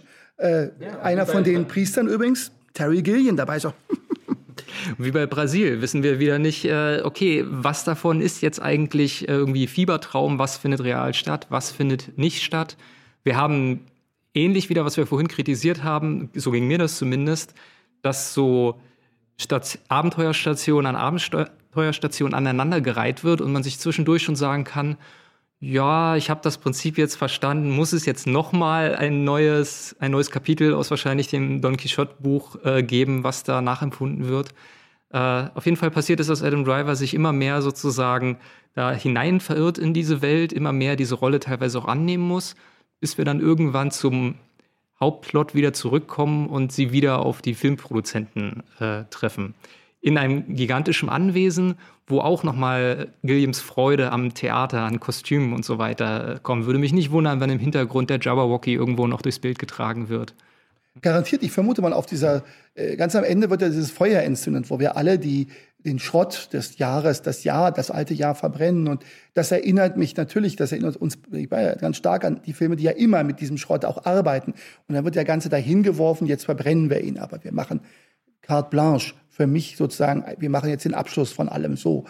Das ist jetzt natürlich übertrieben interpretiert. Interessant ist eben auch natürlich der, die Kapitalismuskritik, aber es gibt ja nicht nur seinen Filmproduzenten mit seiner Frau, die Olga Kurilenko großartig spielt. Da haben wir wieder die schöne Prinzessin, die permanent Adam Driver will und er will sie nicht. Und immer wieder versucht sie ihn dazu zu kriegen, du musst mich doch wollen. Aber er sagt, ich, ich möchte, Frau vom Boss. ich möchte Griselda Fischfinger haben. Ich möchte die andere haben, die, die keine Jungfrau mehr ist, Weil die, die Prostituierte. Ist. Die ist eine sehr schöne Frau natürlich, aber sie ist eben tatsächlich äh, eine Prostituierte mittlerweile geworden. Sie ist nichts anderes als das, der, der russische Oligarch, der sich sie gekauft hat, sozusagen, die muss sie das Essen vom Schuh ablecken, wenn er, wenn er kleckert, weil er es befiehlt. Sie hat blaue Flecken am Körper, sie wird äh, misshandelt, missbraucht vielleicht auch. Und was für eine Geschichte wieder, die er dann erzählt. Der, auch dieser Kapitalismus als Missbrauch, dieser unendlich reiche Oligarch, der, der sich diesen Geschichte kauft, der diesen Don Quixote in einen Kampf verwickeln lässt, weil er es kann, weil er Geld hat und Don Quixote macht's mit, weil es ist schön, es ist doch irgendwie hübsch und wird darüber dann sterben müssen, tatsächlich sterben müssen. Und dann passiert das, und das hat mich dann zuerst geärgert und nachher gesagt, das ist aber richtig. Alles ist ein Happy End. Zum Schluss Adam Driver und die schöne Dulcinea entkommen aus allem und sind unterwegs zusammen und alles ist gut. Und dann wird er Don Quixote. Ja, und vor allen Dingen, das, äh, es ist ja auch ein Unterschied, äh, was jetzt diese Figur der, der Hure angeht. Ne? Auf der einen Seite haben wir jemand, der nach gesellschaftlichem Status eine Hure ist. Ne? Das die Dolcinea, die äh, quasi als Escort-Dame andient, weil sie kein Selbstwertbewusstsein mehr hat, weil sie nicht das geschafft hat, was ihr versprochen wurde und ähnliches, die sozusagen nach Status Hure ist, aber eben im Kern sozusagen ein guter Mensch ist. Und dann haben wir jemanden, der im gesellschaftlichen Status ganz hoch steht, die Frau vom Boss quasi, die sich aber verhält wie ein, das, was man als Hure bezeichnet, ne? die sich ihm krampfhaft an den Kopf wirft und sozusagen im übelsten Sinne verdorben ist. Wie überhaupt alle in dieser Inszenierung um diesen russischen Oligarchen sozusagen schreckliche Menschen sind, die von Macht korrumpiert sind, die, wenn dann Don Quixote äh, zu Boden stürzt und sozusagen am Sterben ist, äh, für ihn kaum einen Blick übrig haben und sagen, ja, alte Menschen stolpern halt und so, ach, jetzt regnet das auch noch und so. Das ist ein schöner Seitenhieb, habe ich das Gefühl, ist auf die Lost in La Mancha-Situation. Wir sind in Spanien, wir haben eine Produktion und jetzt regnet das, das fällt auch noch zusammen und so. Und dass das das Wichtige sei und eben nicht das menschliche Leid, was hier ist. Ne? Das macht er nämlich noch, genau, das ist geschickt runtergelegt. Ich hatte große Probleme, die zeige ich euch jetzt mal. Das ist noch passiert und das. Und interessant ist, kleine Sache noch, die, diese Regieassistentin oder was immer sie ist, die ja am Anfang, mit der er tanzt, das einzig Schöne am Anfang, die geht am Ende mit dem Oligarchen mit. Und er hat ihr immer den falschen Namen gegeben und der Oligarch gibt ihr den scheinbar richtigen, der ist aber auch der falsche. Sagt, sie heißt eigentlich so. Die hat keinen richtigen Namen. Das finde ich faszinierend gemacht.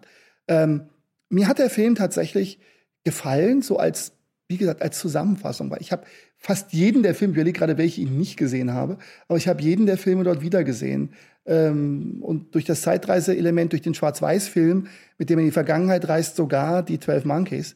Und durch die ganze Drogengeschichte, die man vermuten muss, weil so wie die drauf sind, was machen die da, ist es, hat es auch was von, von Fear and Loathing. Also es ist so die komplette Zusammenfassung des Werkes noch einmal. Vom Gefühl her, ich weiß, das ist mein letzter Film, den ich jetzt mache. Da wird mal alles reinkommen und es passt aber auch. Vielleicht macht er ja noch ein paar Filme, ich würde mich freuen. Und es schließt sich der Kreis zu seinem ersten Film. Es geht um die Liebe zum Geschichtenerzählen. Ne? Hier quasi noch etwas romantischer als der anarchistische Anfang dass eben dann am Ende auch gesagt wird, okay, es geht gar nicht um diesen Schuster da, der Don Quixote ist, denn der Gag ist ja, dass Adam Driver, nachdem Don Quixote stirbt, der von sich selbst, glaube ich, sagt, ich lebe seit 400 Jahren, ich lebe ewig oder sowas, ne? und er lebt in seinen Geschichten wieder. Ne? Don Quixote selber hat ja das Buch in der Hand, äh, wo seine Abenteuergeschichten von einem Historiker erzählt werden. Mit Fotos, du kannst dir die Bilder angucken, du kannst ja nicht lesen. Genau. Ne? Und so ist es dann auch folgerichtig, dass wenn Don Quixote stirbt, dann wird er woanders wiedergeboren und zwar in der Form von Adam Driver. Mit dem netten Twist wieder, du hattest vorhin schon mal erwähnt, dass er eben nicht seine Dolcinea am Ende direkt bekommt, sondern die ist jetzt Sancho Panza und nimmt diese Rolle auch wieder an. Ne? Also die Geschichten gehen immer weiter. Menschen sterben, aber Geschichten bleiben am Leben und dauern ewig. Beste Schlusswort, mein Lieber. Danke dir. ich danke dir.